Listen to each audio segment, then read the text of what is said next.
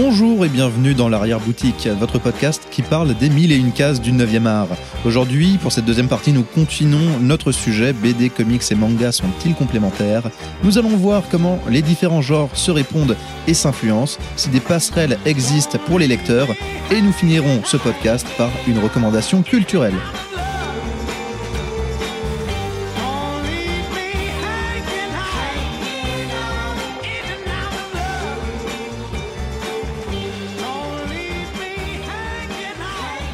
Eh bien, on est parti pour cette deuxième partie. Je suis toujours accompagné de mes euh, comparses. Karl Max à ma gauche. Messieurs, dames, bonsoir, bonjour. En fonction de l'heure où vous écoutez ce podcast.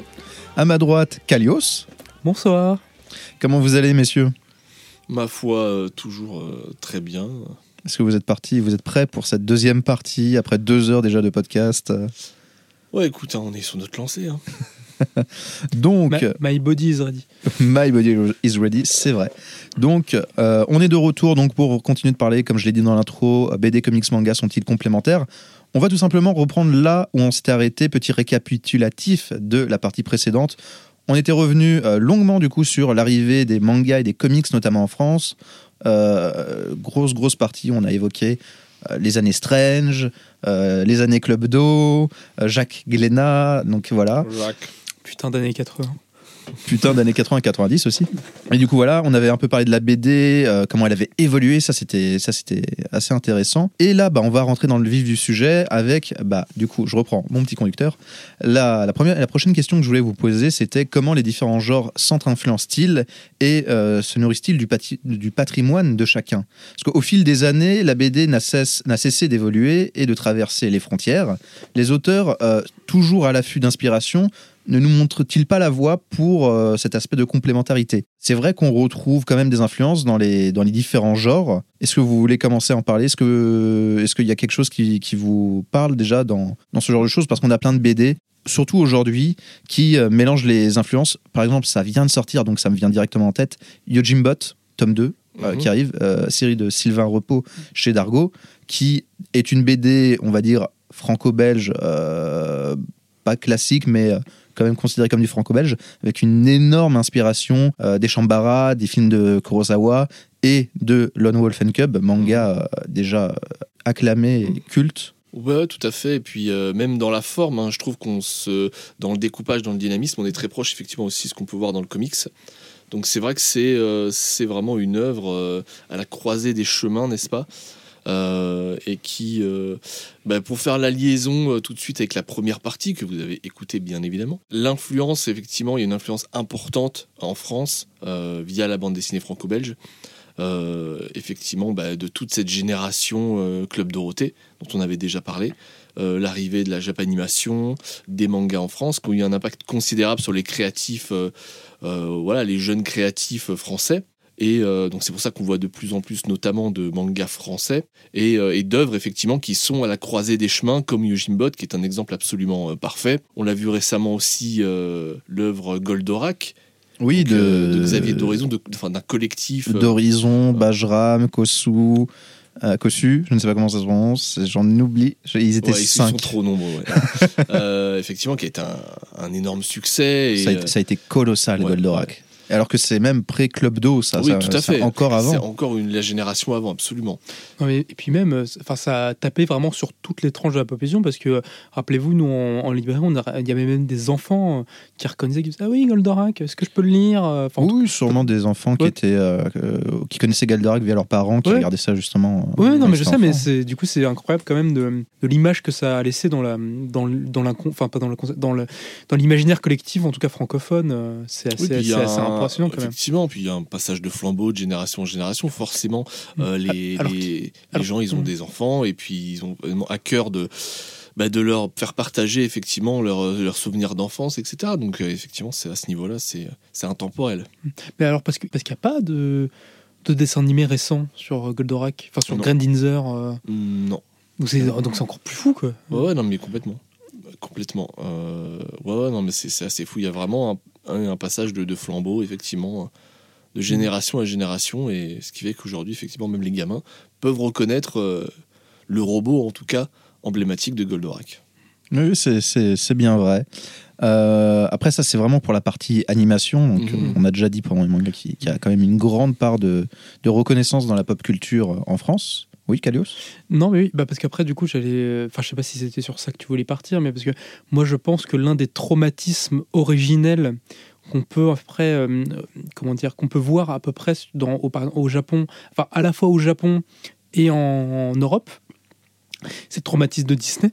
Mhm. Parce que Disney, c'est quand même le mec qui a quand même influencé à la fois Osamu Tezuka et des gens comme, euh, comme Uderzo euh, ou des choses comme ça qui ont été après aussi une école de incroyable dans, dans, à la fois dans la franco-belge et, euh, et après Tezuka lui il a, il a défini pour 20 ans euh, le, ce que ça devait être un manga quoi. Moi, je pense que tu mets le doigt sur un truc. C'est vrai que Disney, euh, pour le coup, via l'animation, Mm. mais aussi euh, la bande dessinée, enfin, tout est étroitement lié, euh, a considérablement influencé le monde, en fait, ni plus ni moins.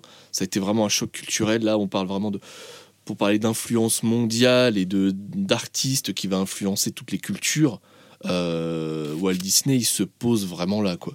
C'est-à-dire qu'il va euh, totalement euh, tout redéfinir, voire définir des codes qui vont être utilisés par des gens, notamment Osamu Tezuka, qui va aussi définir d'autres standards de la bande dessinée.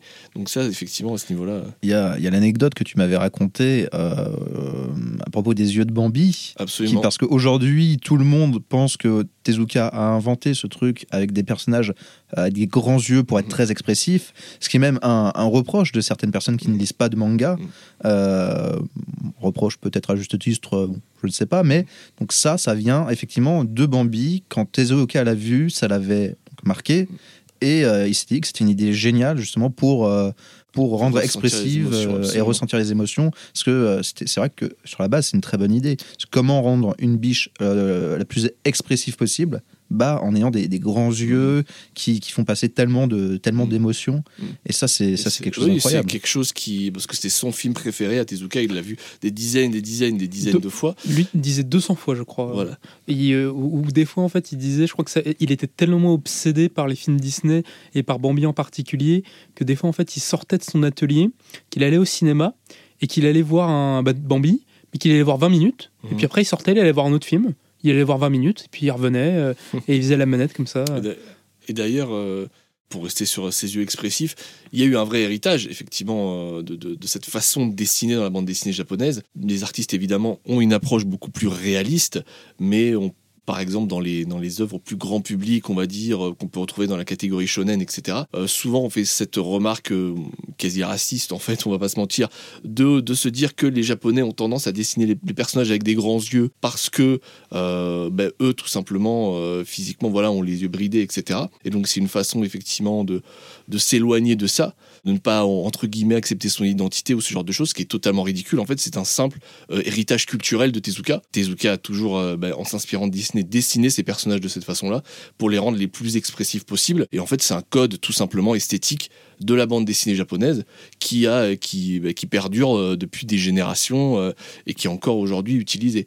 Donc voilà, c'est vrai que souvent on a tendance à faire, enfin, en tout cas les gens qui ne, qui ne s'intéressent peu effectivement à la bande dessinée japonaise, faire cet amalgame euh, un peu débile, alors que en fait non, c'est juste un héritage artis- artistique pardon, euh, de Tezuka. Voilà. Oui, qui, qui vient des, des- des États-Unis, en fait, tout simplement. Oui, voilà. Donc là, on voit vraiment, bon, peut-être pas le premier, euh, premier euh, première passerelle culturelle, en tout cas une des premières, au, moins, ça c'est quasiment sûr, Mhm. qui a bouleversé du coup le manga japonais tel qu'on le connaît aujourd'hui. Euh, même si entre-temps beaucoup de choses ont, euh, ont, ont évolué, les codes du manga ont beaucoup changé depuis Tezuka, même s'il avait instauré. Et Très peu, moi je trouve au final. hein. Moi Bah. je trouve que t'as plein. euh, Dans le, dans le manga, euh, il avait dit. Tetsuka, il avait déjà dit beaucoup de choses. Enfin, la, beau- enfin, comment dire La manière dont il raconte les histoires, en fait, je trouve encore aujourd'hui. euh, stricto sensu, oui, mais après Mhm. il y a beaucoup d'évolutions dans les différents euh, dans les différentes dans, la, classifications. oui, dans la représentation. ça a mais- beaucoup inspiré le shonen surtout. Alors que quand tu regardes des trucs comme euh, des séries plus seinen, donc plus euh, matures, euh, on a vraiment trouvé des, des techniques de narration qui vont au-delà de Tezuka, je trouve. Ça dépend, oui. Bah, parce, Si- parce qu'après- bah, parce qu'après, tu as le, t'as le Gekiga, euh, donc, euh, qui lui. Alors, le Gekiga, pour ceux qui ne savent pas, c'était euh, justement en fait, c'était un courant qui est né en fait au Japon, justement, un petit peu. C'est un petit peu les, les- la génération justement un peu 70 Mhm. qui arrivait après Tezuka et qui étaient des auteurs justement qui étaient en recherche de faire des œuvres plus euh, matures, plus adultes. Et euh, donc si je ne dis je sais plus ce que ça veut dire Gekiga, je sais plus. Euh, Gekiga, euh, littéralement, je ne sais pas, c'est ce qui qualifie entre guillemets les mangas d'auteurs, ce qui veut Ouais. tout rien dire, mais effectivement, ouais, c'est. Mm. Mais voilà, mais qui était des- avec un style beaucoup plus brut, parfois plus expérimental sur certaines choses. Et c'est vrai que du coup, on a tendance à, à dire que le Gekiga c'est l'ancêtre du seinen de, de- Mm, de l'ouvrage. Mais ce qui est, moi je trouve un petit, enfin, en fait, qui est compliqué à dire parce que de- donc du coup les, les auteurs de, Kiki, de Gekiga ont beaucoup euh, critiqué euh, Alors, Tezuka. Je ne cherchais littéralement Gekiga, ça veut dire euh, dessin dramatique. Oui, c'est ça. Mais parce qu'en fait, j'avais un doute si dessin dramatique c'était Gekiga ou si c'était la traduction de manga, je savais plus. Enfin, bre- enfin bref, c'est pas, c'est pas forcément très important. Mais que, et du coup, en fait, ils en ont beaucoup voulu à Tezuka, dire que justement, lui, il avait fait que des trucs très enfantins quoi que ce soit. Et Tezuka, lui, il s'est senti un peu. Ouais, il s'est senti vraiment attaqué par ça. Et c'est pour ça que lui, euh, on attend. euh, Tezuka, il a un peu trois carrières dans sa carrière. Il a ses débuts, il a le moment où il a commencé à faire des trucs vraiment. Enfin, genre, où, après, il a commencé à faire euh, vraiment ses gros succès, Astro Boy, euh, Le Roi Léo, toutes ces choses-là. Et puis après, il y a sa troisième partie de carrière, à peu près au moment où il commence à faire de l'animation, je crois. Où, euh, où il commence justement aussi à faire des ouvrages vachement plus sombres, hein, euh, Mm. euh, qu'on pense à, alors je sais jamais comment on le dit, mais MW, euh, Ouais. qu'on pense à, à la vie de Bouddha, qui est, même si ça reprend beaucoup de trucs qu'il a déjà plus enfantin qu'il a fait avant, c'est quand même sur, on est sur des choses quand même beaucoup Mm. plus adultes, beaucoup plus philosophiques. Euh, Enfin voilà, et enfin du coup ça c'est ouais ça dé- déjà rien que là ça centre influence et tout ça et donc après mais c'est vrai qu'effectivement c'est vrai que Tezuka n'a pas dans, dans ce si on considère que le- les, mangas pour adultes descendent plus du Gekiga effectivement il y a eu une vraie rupture à ce moment-là Mm. Bah, en tout cas, euh, une chose est sûre, c'est qu'il a posé les codes euh, narratifs euh, de construction, on va dire, basique, entre guillemets, d'une planche de bande dessinée japonaise. Donc, de toute façon, son héritage et restera à jamais présent. Voilà, effectivement, évidemment, euh, depuis des décennies, le style a évolué, il y a des artistes... euh, des mangaka fondamentaux qui vont tout chambouler aussi, mais la base restera toujours celle de Tezuka, quoi qu'il arrive. C'est vraiment euh, le père fondateur de la bande dessinée japonaise, japonaise contemporaine. Voilà. qui du coup aujourd'hui s'est vraiment décliné un peu sur toutes les formes. Le plus grand représentant c'est le shonen. Et là je vais essayer d'amener une petite transition. Euh, les shonen aujourd'hui, quand on voit un, des, un de ceux qui marquent le plus, euh, moi je pense à My Hero Academia. My Hero Mhm. Academia qui est fortement influencé aussi par un autre style de bande dessinée, le comics. Là, là je pense que c'était, il n'y avait pas plus évident que ça Oui, non, clairement, clairement. avec euh, des- d'autres mangas aussi, mais Academia, il y a clairement une influence qui vient du comics, des Marvel. C'est pour ça que en France, par exemple, je crois que c'est une exclusivité française. Mhm. Ces jaquettes euh, collector qui sont faites par des dessinateurs de comics. américain ouais. Euh, où on avait, euh, par exemple, j'ai Bah, il y a Ryan Otley. Euh, ouais, bah Ryan Day, c'est le dernier. Il y a eu Jorge Jiménez, Oui. euh, Ryan Stegman, je crois. C'était un des pro- je crois que c'est le premier Ryan Stegman. Mm. Je ne sais plus. Donc, respectivement, Ryan Stegman, pour ceux qui ne savent pas, c'est celui qui a, qui, a fait- qui a beaucoup travaillé chez Marvel. Et c'est notamment lui, l'auteur de la dernière série en date Venom, qui était scénarisée par Donny Cates et qui a un très gros succès aux USA. Ryan Otley, c'est euh, le dessinateur de Invincible. Enfin, l'un des dessinateurs Ouais, d'Invincible. pas le premier. Non, pas le premier. Le premier, c'est- c'était Cory Walker. Voilà. Principal, quoi. mais, mais- Et après, sur, au bout d'une. C'était quoi C'était 7-8 épisodes il était, Ouais, il était parti? Bah après, en termes de, je crois, de numéros dessinés, Ryan Otley, on a fait plus, mais c'est pas lui En qui a créé il a, la série. il a fait tout le reste. Non, il a pas fait tout le reste. Ah, il a que- pas fait la fin Parce que Corey Walker, non, parce que Corey Walker, il revient de temps en temps, parce qu'il faut bien qu'il se repose aussi quand même. euh, il va pas, il, il va pas quand même faire. euh, mais, mais c'est, mais je crois qu'en nombre d'épisodes, c'est lui qui en a le plus fait sur Ah, je crois, que- je, je crois qu'après que, après les 7-8 premiers, Cory Walker était complètement parti. Si si, il revient de temps en temps. D'accord. Et, euh, et après, c'était qui j'avais dit qui l'auteur Et Rory Jiménez, du coup, qui est un auteur qui est plus affilié à DC Comics aux États-Unis et qui lui a plus fait. euh, euh, bah, il a fait du Batman récemment. euh, Oui, les Joker War et euh, Joker. Infinite. Joker Wars, il a fait de la Justice League, il a fait du Superman. Euh, je, je ne sais pas comment il dort. Je, me pose la question. J'espère qu'il dort. C'est pas encore Dan Mora, qui est vraiment partout, mais Ouais. c'est vrai que Ramirez carbure énormément. Après, Joker War, pareil, je crois qu'il était pas partout, partout. Non, Jo- Joker Wars, il n'a pas fait tous les numéros, mais il en a fait quand même pas mal. C'est- Guillaume March aussi. Ouais, il y avait Guillaume March qu'on a fait quelques Et puis il y en a d'autres de temps en temps qui viennent filer un coup de main. Mais, euh, mais surtout aussi parce qu'il venait de sortir de Justice League. Oui, de Scott Snyder. De Scott Snyder. Enfin, je, ne sais pas comment fait cet homme. Il est. euh, euh, Georges, j'espère que tu dors un peu parce que c'est triste. sinon. mais non, mais voilà. Et euh, non, mais oui, c'est intéressant. Après, pour le coup, moi, j'aimerais savoir ce que vous en pensez. Alors moi, My Hero Academia, j'ai pas lu grand, j'ai pas lu grand chose. Je crois que j'ai dû lire une dizaine de tomes, un truc comme ça. Mais moi, je trouve que l'influence américaine, elle se ressent beaucoup plus dans euh, dans l'esthétique, enfin que dans que dans la narration en fait, que dans l'histoire, dans à la fois. euh, Mm. Enfin, moi, j'ai pas l'impression spécialement qu'il utilise des, une narration américaine dans ce qu'il fait, l'auteur. Non, totalement. Je pense que, la- hormis l'inspiration super-héros, le, le concept basiquement du super-héros, voilà, ça reste du manga shonen neketsu, donc type neketsu. Euh, donc euh, voilà, à savoir un héritier de Dragon Ball, hein, voilà pour faire vite. Euh, voilà, on est. Plus on- Nar- C'est plus Naruto pour le coup. voilà, là, clairement, pour, pour citer une référence plus récente, effectivement, on est plus sur du Naruto. Euh, mais voilà, c'est vraiment, on est sur une construction euh, manga, euh, une narration manga, un dessin manga, effectivement. Mm. Mis à part euh, le, le concept.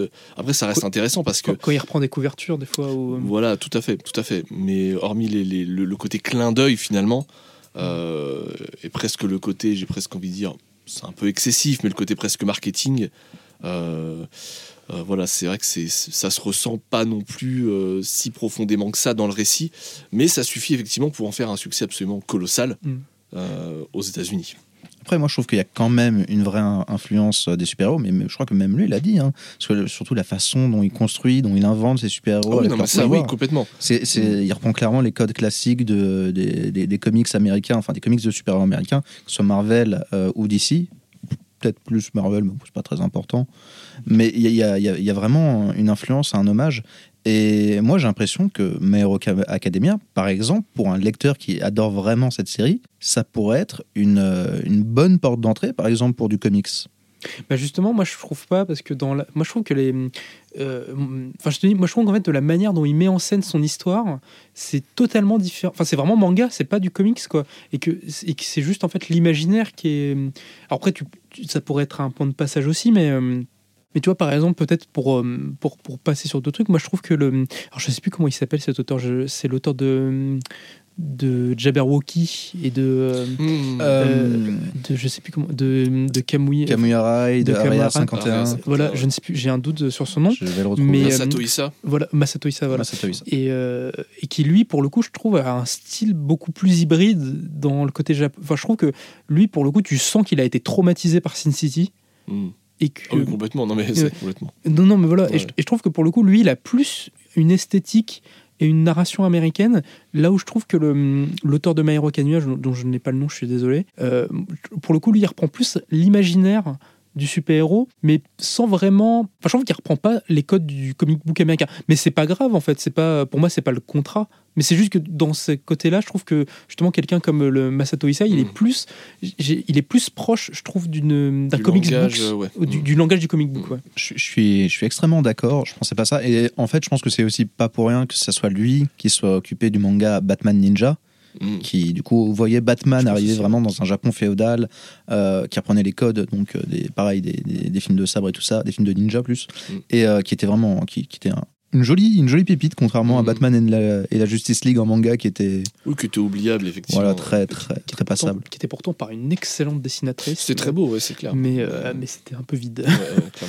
Et c'est vrai que euh, du coup Masato Issa a vraiment un côté, euh, un côté euh, presque un peu pulp en fait dans ses mangas. Enfin moi je pense, moi le seul que j'ai lu du coup pour le coup, c'est Kamuya Ride, mais Kamuya Ride, j'avoue qu'il y a vraiment un côté pulp et tout Mm. qui est très présent. Les- Donc ça serait pas étonnant qu'il ait, qu'il ait Ah bah- effectivement lu Sin City ou d'autres euh, d'autres comics. euh. Ah, moi, je trouve dans les ombrages, c'est Ouais. complètement Sin City. dans les ombrages, c'est c'est contrairement Sin City. c'est complètement. Enfin, c'est pas Sin City, mais donc tu sens qu'en fait, il est, il a repris dans la, dans le manga japonais les- l'esthétique que Miller a fait en BD en fait.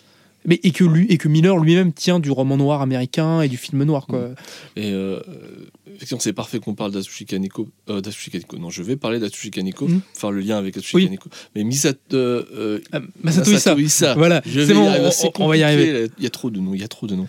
Une Euh, demi-heure, 20 heures et ça il était déjà KO. Ça y est, une bière, c'est bon, c'est fini. Le mec, il est raide. Euh, mais effectivement, Masato Issa, voilà, euh, un génie, s'il en est vraiment euh, pas assez connu.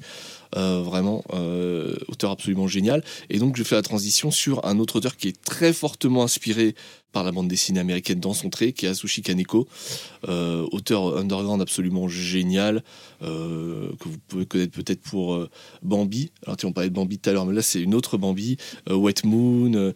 récemment, il a fait une adaptation de De- Doro. Doro de, de Ch- Tezuka, donc c'est Search, Search and Destroy. Il a fait aussi, à mon sens, peut-être son chef-d'œuvre qui est, comment s'appelle-t-il Desco. Voilà, et qui a un auteur qui joue énormément aussi sur les ombrages, pareil, qui a cette approche artistique là, et qui a un trait effectivement euh, euh, qui me fait énormément penser, euh, ouais, qui, qui, qui a un trait très rond, très euh, avec un, un ancrage effectivement très appuyé. C'est des- il a hum, des décors très fouillés aussi, Ouais, qui, totalement. qui est pas forcément évident. euh, Enfin, toujours. Enfin, en fait, tu sens que c'est lui qui les a fait Mm. et que c'est pas forcément des assistants. Là où ça se sent des fois que quand tu as des hum, décors très euh, détaillés dans, le, dans les mangas, enfin dans les, dans les gros succès ou quoi que ce soit, tu, tu sens que c'est pas forcément l'auteur qui les a fait. Lui, je trouve que tu sens que c'est lui qui a fait à la fois les décors, les personnages et trucs comme ça. Et du coup, ça donne une espèce de patte et de. Il y a il y a un. Je sais pas comment dire. Dans son trait, il y a un côté ouais, très. euh, très brut Mhm. à la fois ouais qui, qui rend qui rend ça vivant Ça fait, mais son trait fait énormément penser. Alors, je ne me souviens plus si c'est le bon prénom. Euh, Paul Pope. oui Ouais, oui voilà. c'est vrai oui. Effectivement, ouais, je me, j'avais peur de me tromper sur le prénom, mais énormément pensé effectivement à cet auteur-là, cet artiste-là. qui, est- bah, qui est lui-même Paul Pop, pour ceux qui ne savent pas, qui est, un- qui est lui aussi en fait un auteur underground mais américain pour le coup, qui a fait un qui est un peu connu. Enfin, je pense qu'il est peut-être plus connu parce qu'il a fait Batman euh, 100, Ouais, un naissant. an- bien sûr. année, année 100, mais qui a aussi, mais qui a fait beaucoup de choses en underground, notamment Battling Boys ou des choses comme ça, et qui est justement, qui est lui, bah, qui est lui pour le coup aussi un descendant de Frank Miller totalement, je trouve, dans son, Ouais. dans son style. euh, Mais, mais, mais pareil, mais du coup, lui, c'est aussi quelqu'un qui a, euh, je trouve, lui dans son découpage, des influences japonaises un peu, je trouve. Je sais pas si. Euh, Kaneko Non, euh, plus, Paul euh, Pop. Paul Pope, absolument, Mais complètement. Bah, vous- bah, pour, pour lire son ouvrage le plus accessible, hein, qu'on vous conseille, Batman à naissant. Alors, vous ne pouvez pas parce qu'il est indisponible actuellement. Ah, mais- il est plus disponible. Il est non, plus il est dispo chez Urban Non, il est en rupture. Ah, Ah, merde. euh, Ouais, ça doit être trouvable en... ça ça doit être trouvable en occasion ou même l'ancienne édition de Euh. Panini. Moi j'ai l'édition de Panini. Mais effectivement, dans son découpage, effectivement, il y, a- vraiment une, vraie influence. Euh, dès que tu vois une séquence d'action, tu vois Batman euh, euh, se, courir ou vraiment évoluer comme ça à pleine vitesse, la façon dont il découpe ses planches et tout. Effectivement, il y a une vraie influence japonaise. Mais, peut-être, Karl, tu pourrais nous expliquer peut-être un peu plus pour les gens peut-être qui, ont du mal à voir. Du coup, c'est ça serait quoi en fait la différence entre un découpage justement japonais et plus occidental ou américain Qu'est- Qu'est-ce qui. euh, elle est où la différence? Parce que pour le coup, là, on, là, on perd un petit Bah, Pour peu le coup, les gens qui n'ont pas forcément la, en tête les, les différences en fait de narration. Ah, pour le coup, c'est une très bonne question parce que le- la différence est de plus en plus Oui. mince, honnêtement, euh, entre les, les différents médiums. Euh, mais basiquement, effectivement, si vraiment on veut euh, être dans le plus basique et le plus limite caricatural, euh, le franco-belge, effectivement, vous avez un découpage peut-être plus classique, entre guillemets, c'est-à-dire un découpage plus euh, avec une approche type gaufrier, tout simplement. Euh, avec des, Ah bah, Alan Moore, Watchmen, tout ça. voilà aussi effectivement euh, avec euh, un côté entre guillemets euh, peut-être plus euh, qu'on peut appréhender comme plus statique euh, Mais pour le coup, moi je trouve qu'il y a presque un côté japonais, moi je trouve dans Watchmen, certains côtés. euh, Même si je pense que c'est pas une référence de Gibbons, mais, euh, mm, mais, euh, mais, je trouve qu'il y, a- il y a limite un peu de ça, je trouve des fois dans certaines scènes. euh. pour le coup ouais effectivement bah, le après le gaufrier le nombre de cases finalement permet un, un découpage des, euh, des mouvements finalement qui est Mm. hyper précis et qui est, qui est vraiment qui est vraiment fou Euh, Parce que, parce que du coup, les Japonais vont beaucoup plus dilater le temps en fait. Ils vont, euh, c'est ça qu'on va. Enfin, pour moi, c'est ça qui. f- Mm. Quand je dis un découpage à la japonaise, et je sais pas si tu es d'accord, euh, euh, Quentin, c'est que tu vas avoir ce côté où, où les actions vont être beaucoup plus détaillées en fait et Mm. beaucoup plus euh, où, euh, où un coup de poing par exemple pour prendre un truc basique tu vas pouvoir le voir en fait sur plusieurs cases parfois sur plusieurs pages et qu'on va vraiment décomposer le mouvement au maximum Mm. alors que la différence que tu vas voir en comic book, c'est que par exemple, quand tu vas avoir un personnage qui va donner un coup de poing, ça va être sur une page, par exemple. Une, Mm. euh, une action va faire une page, alors que dans le manga, euh, une action peut faire plusieurs pages, par exemple. J'ai l'impression Mm. que c'est ça vraiment la grande différence, c'est qu'au Japon, tu as un côté, en, en tout cas dans, dans la conception, disons, un peu caricaturale, tu as un côté vachement plus de décomposition du temps Là où dans le comic book, beau- c'est beaucoup plus brut en fait. T'es- T'as une action, une page et euh, ou, une case et ça s'enchaîne quoi. Je pense que ça peut venir aussi d'une euh, s'appelle une représentation. euh, si là on parle d'action Mm.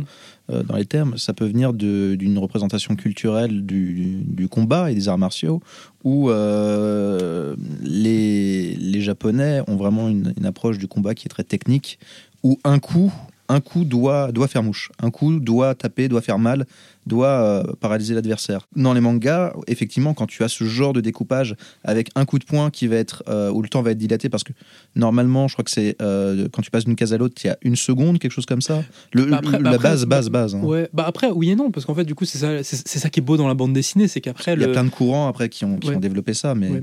Bah qu'après, c'est aussi le truc, c'est de dire en bande dessinée que quelque part, en fait, si tu veux faire une action lente, tu mets des dialogues. Et Oui. si tu veux faire une action rapide, tu mets pas de dialogue. c'est ça. Parce, parce que du coup, c'est euh, inconsciemment, tu, tu prendras plus de temps pour lire une bulle que pour, pour euh, regarder une image. Et donc, si on imagine donc un coup de poing dessiné euh, dans une BD japonaise qui pourrait être sur plusieurs cases, où vous avez par exemple euh, trois cases qui amènent le coup de poing, on voit le, le- le point qui défile avec ces effets de, de- de Mm. vitesse, les traits tracés pour voir le, le point qui file à travers le vent, euh, ça donne vraiment une impression de puissance et que le coup vraiment va faire mal. Alors qu'effectivement, dans les comics, notamment dans les comics de super-héros, dans lesquels on peut voir effectivement Mm. beaucoup de, de combats, on est plus sur une action de. euh, sur plusieurs actions disséminées. Une action, je passe à autre chose, une action, je passe à autre chose, et le combat doit durer, Mm. en fait. Bah oui, bah en fait, moi je trouve que paradoxalement, dans le comic book euh, de super-héros américains, t'as pas tant de combats que ça, en fait. Non, en, vrai, quand tu lis du, effectivement pour la base du Batman et du Superman, le, le combat est assez succinct Oui. et c'est pas le, le cœur en fait de, de l'histoire. Alors que c'est souvent des super-héros qui savent se battre Mm. et qui sont les plus forts. Parce que oui, tu le, enfin, par exemple, pour prendre des trucs justement un peu caricatural qu'on pourra tous voir, c'est que justement quand tu as par exemple un gros event euh, estival de super-héros, tu vois au hasard, je ne sais pas, euh, le, le Secret Invasion euh, de Brian Michael Bendis et Lenny Francis Yu chez Marvel, bah, quand tu as des grosses scènes de baston, tu as, ce qu'on appelle dans le comic book américain des slav... Non, c'est comment? Les où tu as les pages en deux. euh, Ah oui, euh, des euh, splash, pa- Des splash, splash pages. page. Des- Splash page. putain. Voilà, des splash pages, merci, c'est compliqué à dire, où vous allez avoir en fait, euh, où le, le dessinateur, Une double page, Voilà. voilà, où- voilà, c'est basiquement une double page, et où du coup tu vas, euh, et en fait où tu vas voir, où le dessinateur va, euh, va représenter dans ces deux pages beaucoup d'actions en même temps en fait, beaucoup de personnages qui se meuvent dans plusieurs trucs, mais du coup parfois la baston, elle ira pas au-delà de ça, c'est qu'il y aura hop la double page où du coup il y a la grosse euh, baston, où du coup on suggère tout ce qui peut se passer à l'intérieur, euh, tout ça par le mouvement des personnages, par leur placement, par les choses comme ça. Et puis après, la page suivante, on passe à autre chose, quoi, quelque part. Est-ce que c'est un- un- une approche euh, visuelle qui est justement pas amenée à changer, en tout cas qui évolue un peu justement avec Oui. des artistes dont on parlait, type Rory Jiménez, etc., qui ont une, une véritable influence euh, de la bande dessinée japonaise. Effectivement, est-ce que leur approche de l'action euh, ben, permet pas justement à la bande dessinée américaine d'un petit peu plus euh, être impactante, quoi, évoluer? Après, c'est un truc aussi que moi j'ai remarqué depuis quelques années, que les, dans les comics américains, les doubles pages se font de plus en plus rares. Euh, à une époque où euh, les années 90 et début des années 2000, on en avait énormément. Ah ouais. Quasiment un numéro de super-héros, de, je ne sais pas, de Spider-Man avait une double page. Ah bah tu regardes Un numéro d'Avengers avait une double page. Ah bah, tu regardes tout ce qui était dessiné par Jim Lee, Rob Liefeld et tout ça. Ça. Des fois, t'as 15, t'as, t'as, euh, des numéros où il y a que ça. hein. C'est ça. Ils aimaient en fait faire des, des grandes pages avec une grande action et des détails. Et aujourd'hui, c'est quelque chose qui se perd énormément. Je ne sais pas du tout qu'est-ce qui ferait que ça se perdrait. Est-ce que c'est une, une approche créative des Américains, des dessinateurs actuels qui, se- qui est différente?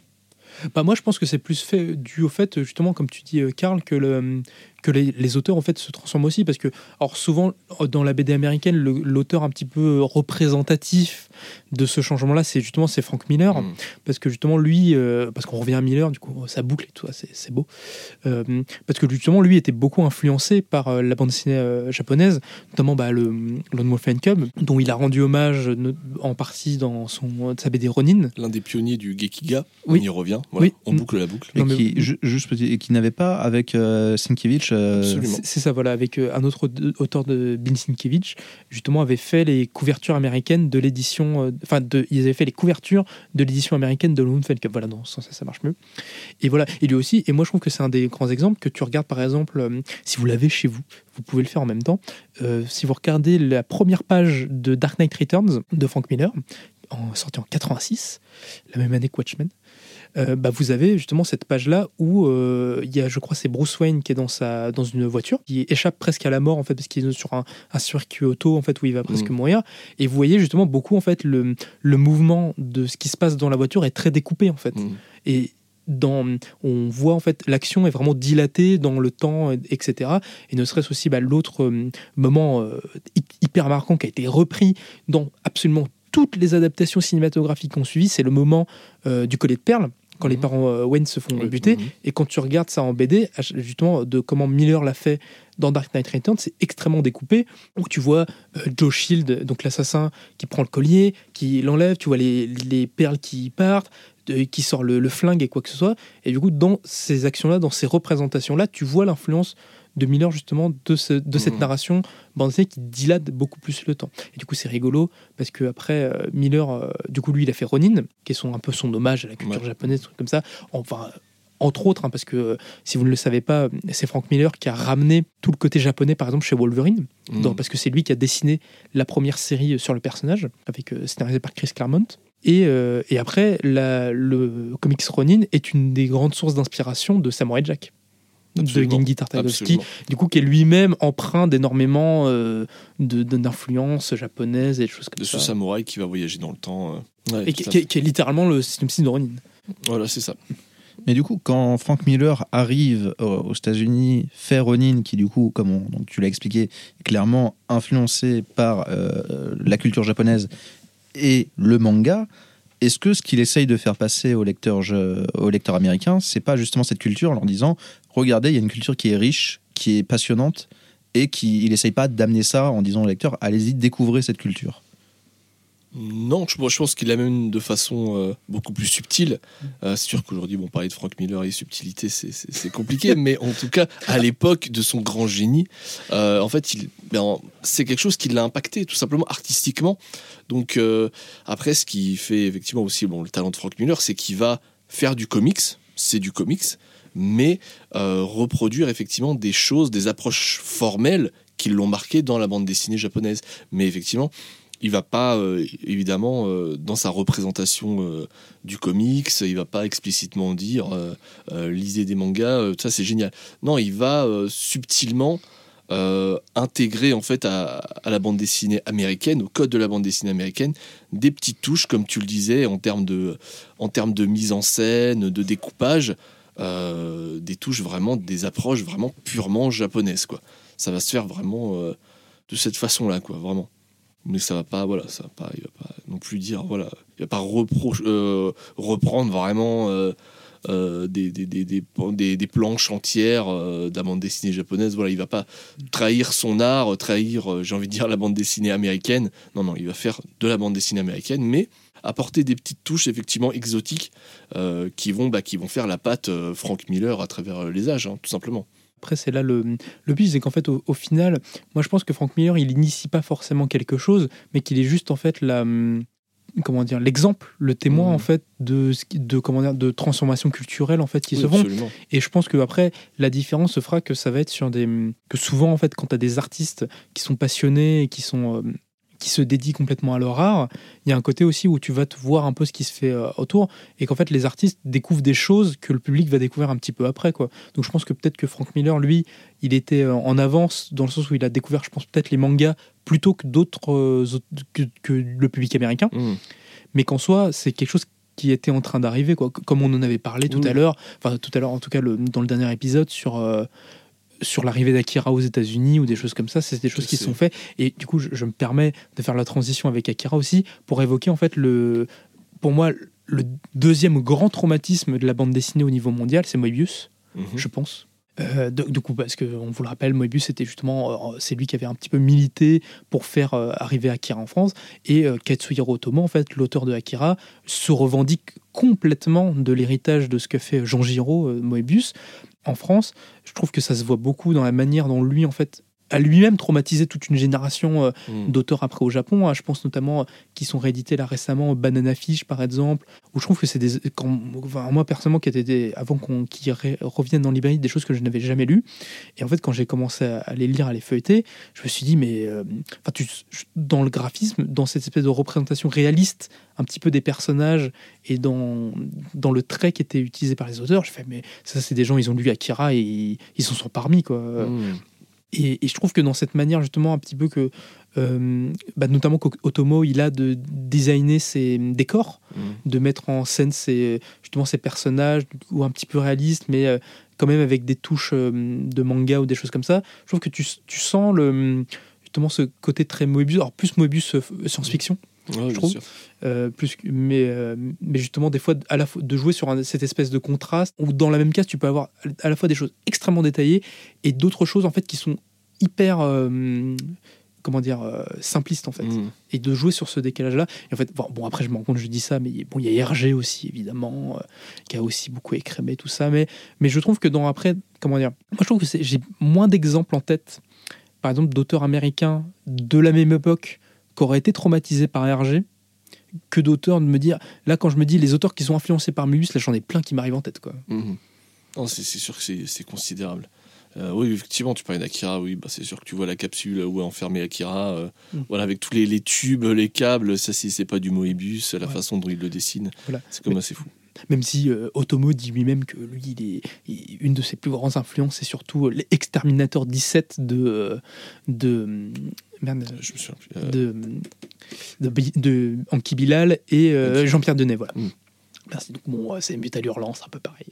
Oui, non, mais complètement, non, mais ça, c'est- assez fou. Mais effectivement, on peut faire le parallèle à l'époque avec euh, euh, on va dire l'influence Disney, euh, Tezuka, voilà. C'est, il va, on va reprendre, euh, on va grandement s'influencer d'un autre artiste, mais tout en créant euh, son propre style. Et c'est ce que va faire effectivement Otomo avec ses influences qui sont évidentes. euh, mais il va voilà, proposer son, son dynamisme, son approche nouvelle, notamment effectivement. alors, quelque chose qui se faisait déjà avant, mais là qui va vraiment euh, particulièrement traumatiser tout le monde, c'est évidemment les courses de moto, avec cette impression de vitesse qui va donner à ces courses de moto, avec toutes ces lignes de fuite euh, complètement folles, euh, voilà, qui vont, qui- tout, tout- tout le monde- tout le monde va faire la même chose après. hein. C'est clairement, c'est voilà, ça va considérablement influencer la bande dessinée.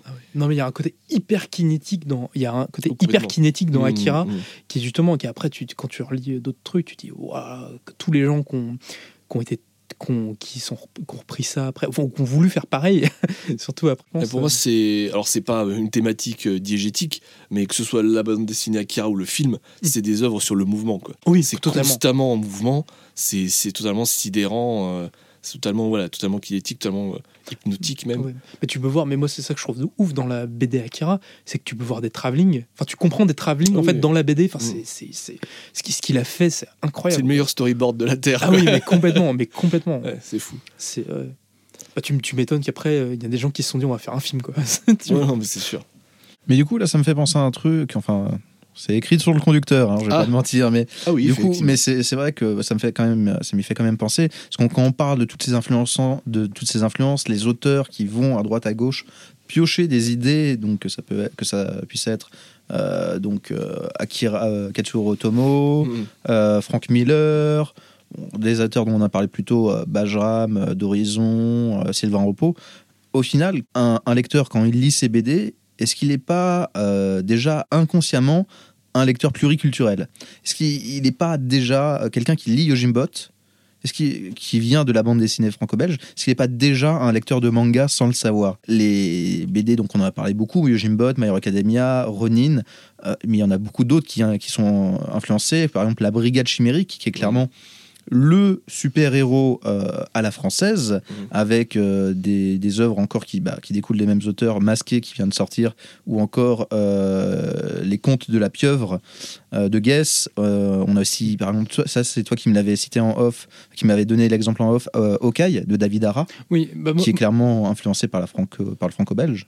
oui, c'est ça. Bah, Parce que souvent on a, on a tendance à dire que le, ce qui a beaucoup influencé la franco-belge, c'est le c'est comment, comment on appelle ça, la ligne claire, du coup, qui a été amenée par Hergé. Alors, du coup, c'est la ligne claire, c'est ce côté, en fait, justement, de faire des personnages, enfin, de- un côté très, euh, un petit peu dépouillé, en fait. Et de, justement, et de jouer sur ce, dé- de ce côté très simple, mais justement, euh, mais qui recèle, en fait, beaucoup dans la mise en scène et dans le, dans le dynamisme des personnages et tout ça, qui, re- qui recèle, en fait, beaucoup de choses. Et, et qui dit beaucoup, en fait, avec pas grand, enfin, entre guillemets, avec pas beaucoup de détails. Même si tu as beaucoup de détails dans Tintin ou quoi que ce soit, c'est pas, pas la question. Mais, euh, mais c'est vrai que, mais par exemple, pour moi, tu vois totalement la, dans David Dara, en fait, ce côté justement euh, où lui, des fois, il s'embarrasse pas forcément euh, de, faire beaucoup de décors. euh, dans, bah, dans son Hawkeye, c'est par exemple, hein, euh, ou, des fois de ne pas faire forcément des visages hyper détaillés, parce que c'est pas ça qui est important. C'est pas, euh, c'est ça qui est fort dans la bande dessinée. Moi, je trouve que c'est une des grandes forces de la bande dessinée, c'est que t'as pas besoin de, beaucoup. en fait, au final, t'as pas beaucoup besoin de détailler forcément pour que ça marche. Je trouve que c'est là où je trouve des fois il y a des auteurs qui arrivent à, une forme de limite en fait et où tu peux dire mais ça ça sert à quoi d'aller plus loin? De à quoi ça, tu vois, enfin, moi l'exemple qui me vient en tête le malheureux exemple qui me vient en tête c'est Kentaro Miura avec Berserk Mhm. Berserk c'est magnifique c'est divinement écrit c'est enfin le mec il est euh, au, ni- au niveau artistique euh, le, il, il s'approche de toiles de la Renaissance trucs comme ça Mhm. enfin c'est genre impressionnant mais bah déjà il en est mort hein. Euh, et puis surtout je dis mais du coup enfin quel intérêt que le, que le soldat, au fond, euh, on sache qu'il soit aussi détaillé que le mec à l'avant. Mm. Parce qu'au final, mais qui- moi, dans ma lecture, quand je vais le, quand je vais le lire, enfin, je sais pas vous, mais oui, je, je vais peut-être m'arrêter dessus plus tard, mais durant ma première lecture, bah, moi, je suis pris dans le fil de l'histoire et je lis le truc. Donc, je me dis, le mec, il s'est fait chier. Euh, à- il, il est mort à, à s'embêter à faire des putains de détails sur des planches, à y passer des heures et des heures. Alors qu'au final, de pas y mettre grand chose, ça, ça a marché aussi bien. Enfin, si tu l'avais pas mis, le gars au, à 36 km plus loin, ça marchait aussi, quoi. Ouais, euh, après, ça va vraiment dépendre Hmm. pour le coup des lecteurs. Euh, c'est sûr. Est-ce qu'après Berserk serait rentré dans la légende sans, sans cet aspect artistique démentiel? Moi, je, pense- Bah, moi, je pense, mais. euh, Le récit est puissant, Oui. mais effectivement, ce, ça aurait moins marqué, effectivement. Mais effectivement, je prends un autre exemple de, pour moi, le, le plus grand manga de la Terre qui est Vagabond, évidemment. Je le place, de Takehiko Inoue. Euh, bah là, on est dans l'exemple parfait. C'est-à-dire, on est chez, c'est un, art- chez un artiste euh, quasiment performeur qui, enfin, qui a repoussé toutes les limites de ce qui était possible de faire euh, en termes de dessin, d'approche artistique. Le mec a tout fait, hein, vraiment. Euh, enfin, de, de- de- de l'approche, euh, en termes d'approche picturale sur son manga, c'est totalement fou. Et il est arrivé dans une, euh, effectivement, une, impasse artistique totale, parce qu'il a 30, fait quand même 37 tomes de Vagabond depuis 1999. Euh, ça fait 5-6 ans, voire plus, qu'on n'a pas eu de, nouveaux tomes parce que le gars, il est bloqué. C'est-à-dire qu'il est dans une telle démarche, effectivement, euh, artistique que tellement folle où à chaque fois il repousse les limites en testant tout un tas d'approches artistiques, voilà, que ce soit euh, via la peinture, via vraiment euh, l'encre de Chine, etc. Vraiment en mixant vraiment euh, tout un tas d'approches artistiques. Effectivement, là comme Kentaro Miura, bon, sauf heureusement il n'a pas de, de, de soucis de santé particuliers de ce que l'on sait, donc ça c'est plutôt bien. Mais effectivement, il est véritablement arrivé dans une impasse artistique. Mais effectivement, pour, rebondir sur le fait que bah, moi j'aime beaucoup comme j'aime beaucoup Takehiko Inoue ou Kentaro Miura, j'aime beaucoup euh, passer vraiment de longues minutes sur des planches euh, dont je trouve effectivement le, le- les cadrages, le découpage ou l'aspect tout simplement purement technique du dessin totalement fou. Euh, et euh, il y en a évidemment chez Miura, chez Inoue, etc., chez d'autres. Et effectivement, voilà, donc c'est tout ça pour dire que pour placer Takehiko Inoue, voilà, c'est fait. Je suis tranquille, je peux arrêter de parler. Et surtout, Euh, on peut peut-être revenir à la question de base, c'est effectivement, ça, extrêmement. pour dire que non mais c'est- tout ça a une finalité monsieur attendez excusez-moi non mais tout ça pour dire que effectivement voilà moi je suis un type de lecteur qui apprécie euh, quand il y a énormément de détails etc mais je comprends tout à fait effectivement voilà le, la logique de clarté dans le dans la narration etc et quand tu es pris par l'histoire etc voilà Après, ça dépend quand on a besoin, tu vois. Mais après, moi, je dis pas non plus qu'il faut pas que ton dessin euh, en BD il soit détaillé. J'ai juste que des fois, en Oui, fait, non, bien sûr. des- que- en fait, comment dire, des fois, ça peut marcher aussi avec moi. Enfin, ça marche très bien avec moi. Après, Takeo Inoue, c'est aussi vraiment un, un géant incroyable. C'est vraiment, euh, enfin pour moi, c'est Takeko Inoue, c'est euh, le, c'est le Hokusai euh, des années 2000. Enfin, c'est le Hokusai du 21e siècle hein, avec Vagabond. c'est vraiment incroyable ce qu'il a fait. Absolument. Voilà. non, mais- non, mais puis voilà. Non, mais et puis, bah, du- et pour essayer de revenir sur ce que tu as dit, parce que c'est vrai qu'effectivement, j'ai On, j'ai- on a pas mal digressé. j'ai- j'ai un peu digressé, excusez-moi. Ok, le David Ara, j'ai j'ai senti que ça t'avait euh, ça t'avait trigger. Non, non, mais voilà. Non, mais ce côté-là, ouais. euh, Le pluriculturalisme. Le pluriculturalisme, exactement. Non, et puis voilà, mais, euh, mais je trouve qu'aussi dans, dans, ce, dans ce qui a été am- apporté par la bande dessinée aussi euh, franco-belge, et notamment, moi, enfin, j'ai envie de le placer parce que pour moi c'est important, et je trouve que c'est quelque chose qui n'est pas assez cité quand on parle justement de l'influence de Metal Hurlant, notamment, beaucoup plus sur le- la bande américaine pour le coup, moins sur euh, japonaise, c'est ce côté, euh, c'est l'influence de Philippe Dorier. Du coup, Philippe Dorier, donc, l'auteur de Lone Sloan, de Salambo, de, de La Nuit, de Delirious, tout ça, qui est un, un des trois fondateurs de Metal Hurlant, et qui est un auteur justement qui a un style impossible à reproduire, qui est vraiment, euh, qui est un auteur euh, qui a des visions absolument dantesques, qui est vraiment pour le coup lui euh, un enfant de Lovecraft à 2000%, quoi, mais qui a apporté, je trouve, quelque chose d'unique dans la bande dessinée, c'est que lui, c'est un des premiers, j'ai l'impression, à avoir abandonné la case, en fait, enfin la case carrée, qui a détruit ça, en fait, Mm. qui a dit la bande dessinée, tu peux faire une bande dessinée sans te contraindre à faire des cases carrées, à faire des gaufriers, comme t'expliquais Mm. tout à l'heure, ou des choses comme ça. Et ça, je trouve, mais que ça, mais euh, notamment aux États-Unis, mais que ça en a débridé, mais des, des- beaucoup quoi. Euh, moi, je pense notamment à, à Andrea Sorrentino, euh, qui justement, le- que lui a tendance à, à parfois, bah, pour donner un exemple, s'il va faire un comic sur Batman, bah, des fois, il va faire des cases en, en forme de chauve-souris. En fait, il va dessiner une chauve-souris, et Mhm. dans la chauve-souris, il va faire des, il va, il va mettre ses cases quoi, ou des choses comme ça, ou des gens comme Javier Rodriguez aussi qui bossent G.H. William 3. bah, et Jeff William 3 aussi, lui qui est, est au sommet, Ouais. tout là-haut, euh, indépassable et, et tout ça. Et je trouve que c'est intéressant aussi de voir ce- truc-là, en fait, de se dire, de ces auteurs aussi qui ont montré que tu pouvais pas forcément. euh, que la, la case carrée n'était pas une. euh, n'était n'était pas un truc indivisible et indépassable que tu pouvais faire et que tu pouvais faire de la bande dessinée en fait aussi sans et que tu pouvais euh, imaginer plein de choses sans ça quoi. Après, effectivement, ouais. Euh, D'ailleurs, si on veut euh, même. euh, effectivement, l'influence de, de, de Metal Hurlant est totalement considérable. Euh, bah, D'ailleurs, c'est les Américains hein, qui ont fait le, long métrage Metal Hurlant, ce n'est pas pour rien.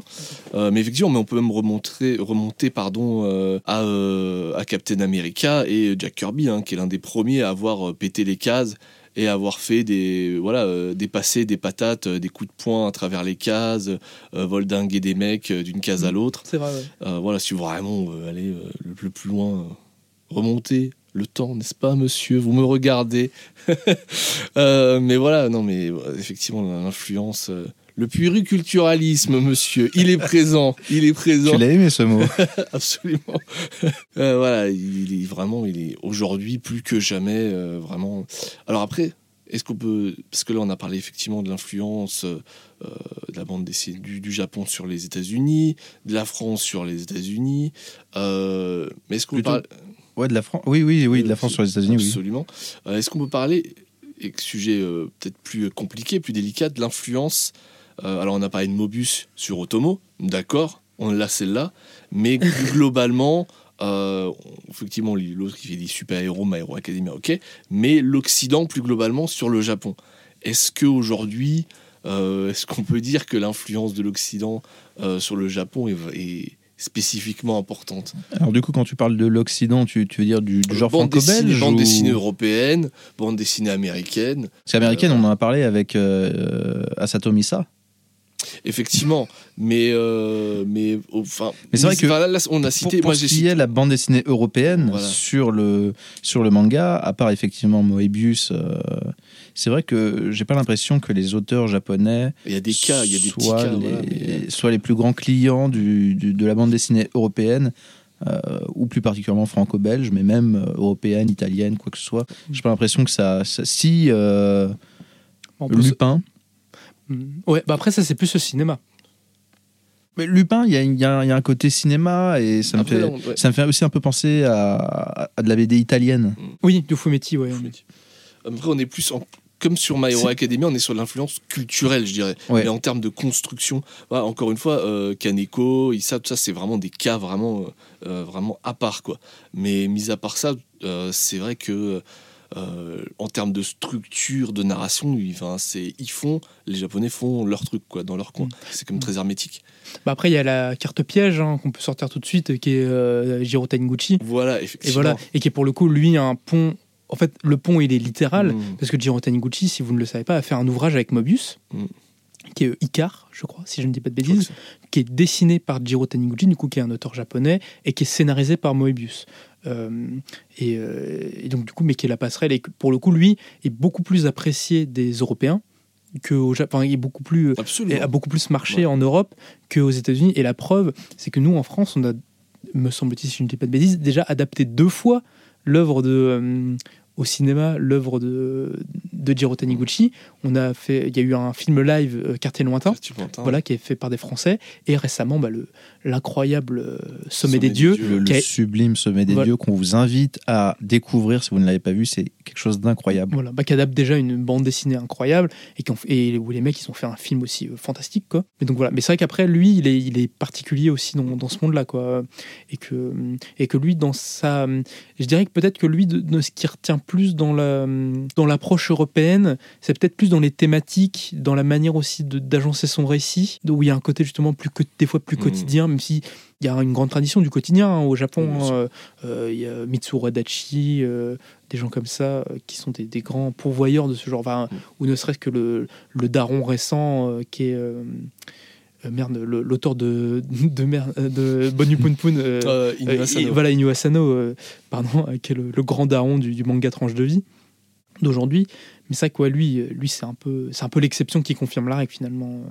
Et aussi, Oui, totalement. un, un auteur qu'on n'a pas cité, alors que là, ça vient de me sauter à l'esprit, mais que je trouve qui est, qui est un peu à, la, à mi-chemin entre euh, l'influence de, de, Osamu Tezuka, de Walt Disney, mais aussi un peu de, de- du BD, de la BD franco-belge, ça serait Na- Naoki Urasawa. Naoki Urasawa qui a, euh, comment le dire, a une, a une vraie narration qui, qui est issue du, de, de la bande dessinée euh, franco-belge, notamment du, de, de la ligne claire, j'ai l'impression. Quand je lis ces BD, des BD comme... euh, Putain, j'arrive plus à trouver aucun titre. Twen- Monster. Twen- 20th Century Boy. 20th Century Boys, mais c'est pas ce- celui-là forcément qui me marquait, plus euh, des, des choses comme Asadora, Monst- Monster. Alors Monster qui, qui lui, euh, bah, ça se passe en Allemagne parce que c'est c'est- c'est imprégné des, des, des polars euh, allemands et des, histoires de, de détectives. euh, C'est c'est vrai que maintenant que tu le dis, dans Monster, il y a un petit côté Melville quand même. Il y, a, il y a clairement un côté, un côté Melville. Et, euh, et même, ça peut, ça peut faire penser aussi à. Genre. euh, Oh purée, j'arrive plus à trouver aucun. 13 de Jean Van Hamme. Ah oui, oui c'est vrai qu'il y a un côté 13 un peu. Il y a un peu un côté 13 dans Monster qui, est clairement, euh, clairement notable sur, euh, sur euh, cette, cette quête de, de, de, de- de savoir d'identité et, euh, et arriver dans un monde en fait où, euh, on n'a aucun, on ne connaît rien. Euh, dans 13, c'est un agent secret. Enfin, on découvre que c'est un agent secret qui a perdu la mémoire, qui va essayer de retrouver son passé. Qu'est-ce qui l'a amené à ce moment-là? Et dans Monster, bah, c'est d'une façon différente. Un médecin qui a sauvé un enfant, Mhm. qu'il pense être un tueur en série, et il va arriver, pareil, dans un monde où il n'a aucun repère et essayer de se, de se reconstruire. Et c'est quelque chose qu'on retrouve beaucoup dans les histoires de, notamment scénarisées par, euh, par Jean Van Damme. D'ailleurs, si vous arrivez à me résumer l'histoire de 13 en moins de 15, euh, de, de 15 euh, phrases, enfin de, de 15 phrases, ouais, je, je vous serais euh, très, enfin, je vous très envieux parce que parce que personnellement, je trouve que le scénario est quand même très perchasse, mais enfin, à la fin, ça se perd un peu. Mais oui, mais je vois ce que tu veux dire, ouais, dans, dans cette influence-là. euh. Et, bah, et 13, pour le coup, qui est une BD française, mais complètement influencée par euh, l'histoire américaine et par, euh, Oui. et, pa- et par pour le coup euh, enfin, presque 13 c'est le My Hero Academia français quoi dans dans l'idée où Je veux que ce soit le titre de ce podcast. dans, dans- non non mais dans l'influ- non mais dans Au la revoir l'arrière-boutique, euh, bonjour. euh, non, non mais dans, dans le 13 est le meilleur académien français. Non, non, mais dans, dans le côté justement influence de l'imaginaire en fait américain. Parce que 13, c'est littéralement euh, le Oui, début. c'est- le, le- le début de 13, c'est Kennedy. C'est l'assassinat de euh, Kennedy qui lance les, hostilités. Et puis après, tu as, des arcs, par exemple, moi je pense que c'est l'arc à un moment qui se passe au Far West, où c'est complètement euh, Sergio Leone. Bon, après, euh, Sergio Leone, c'est un Italien, mais qui, qui, qui utilise pareil un imaginaire américain ou des choses comme ça. Mais d'ailleurs- mais d'ailleurs, 13, la, la série télé avait complètement assumé cette, euh, cette, ce, ce- ce- ce début, ce lancement avec l'assassinat de Kennedy. hein. Ils, ils étaient directement allés. Oui, c'est la conclusion. Oui. C'est la conclusion. Voilà. Mais, ouais, une grande tradition hein, de réinterpréter euh, l'assassinat de Kennedy en France, hein, parce qu'on avait déjà, euh, dans les années 70, euh, avant JFK, euh, euh, E-Comic Art de Henri Verneuil. Non, je suis tout seul là- là-dessus. J'ai, je l'ai pas lu. non, c'est un film. J'ai pas vu. Donc, c'est, pour- c'est au point où je le connais oui, pas. vu, mais euh, souvenir lointain. Souvenir lointain. Ah, putain. Qui est un grand chef-d'œuvre du cinéma français Absolument. avec euh, une musique d'Ennio Morricone, une des plus belles musiques d'Ennio Morricone pour moi, et avec, euh, non, c'est- j'allais dire Jean-Louis Trintignant, mais pas du tout. Bon bref, ce n'est pas la question. Mais non, mais voilà, ouais, il y a des, il y a à la fois, mais c'est vrai qu'en fait, au final, moi, je n'y avais pas pensé quand on a commencé ce podcast-là, mais c'est vrai qu'à la fois, en fait, je trouve le, dans les passages en fait entre les différentes cultures, l'influence de la forme de comment tu, tu génères ton récit en fait et comment tu racontes ton histoire. Du coup là pour la bande dessinée ça serait le découpage ou les choses comme ça.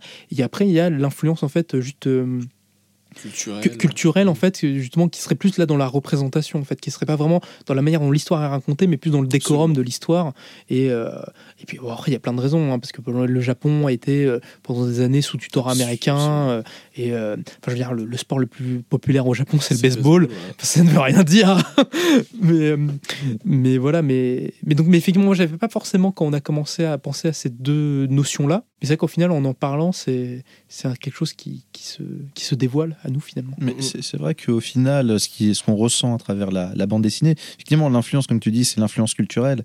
Et au final, quand, quand on regarde le monde aujourd'hui, deux des, des plus grandes influences culturelles, c'est les États-Unis, Mhm. qui a un soft power énorme, et, euh, et le Japon, qui, qui ne continue de monter, que ce soit en France, où on est très euh, nipponophile, Mhm. voilà.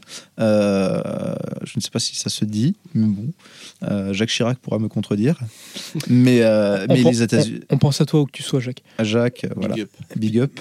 Rest in peace. Et euh, les États-Unis qui aussi consomment de plus en plus de, de- de- de culture asiatique, Mhm. et euh, notamment bah, euh, les animés japonais, qui sont un, gros instrument du soft power japonais, qui explose depuis quelques années euh, aux États-Unis, et comment, commence, comme en France qu'on a connu avec le Club d'eau, aujourd'hui à euh, être une part majeure de la, de la, code la pop culture Mhm. japonaise geek, euh, de la, pop culture geek tout court euh, américaine.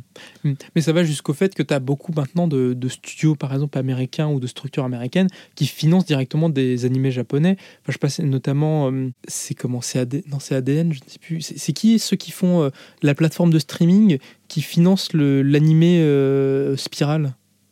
Ah, euh, adulte, adulte swim. C'est Adult Swim, tu vois, euh, qui, qui est une société américaine qui dépend de Warner Bros. Et, euh, Yes.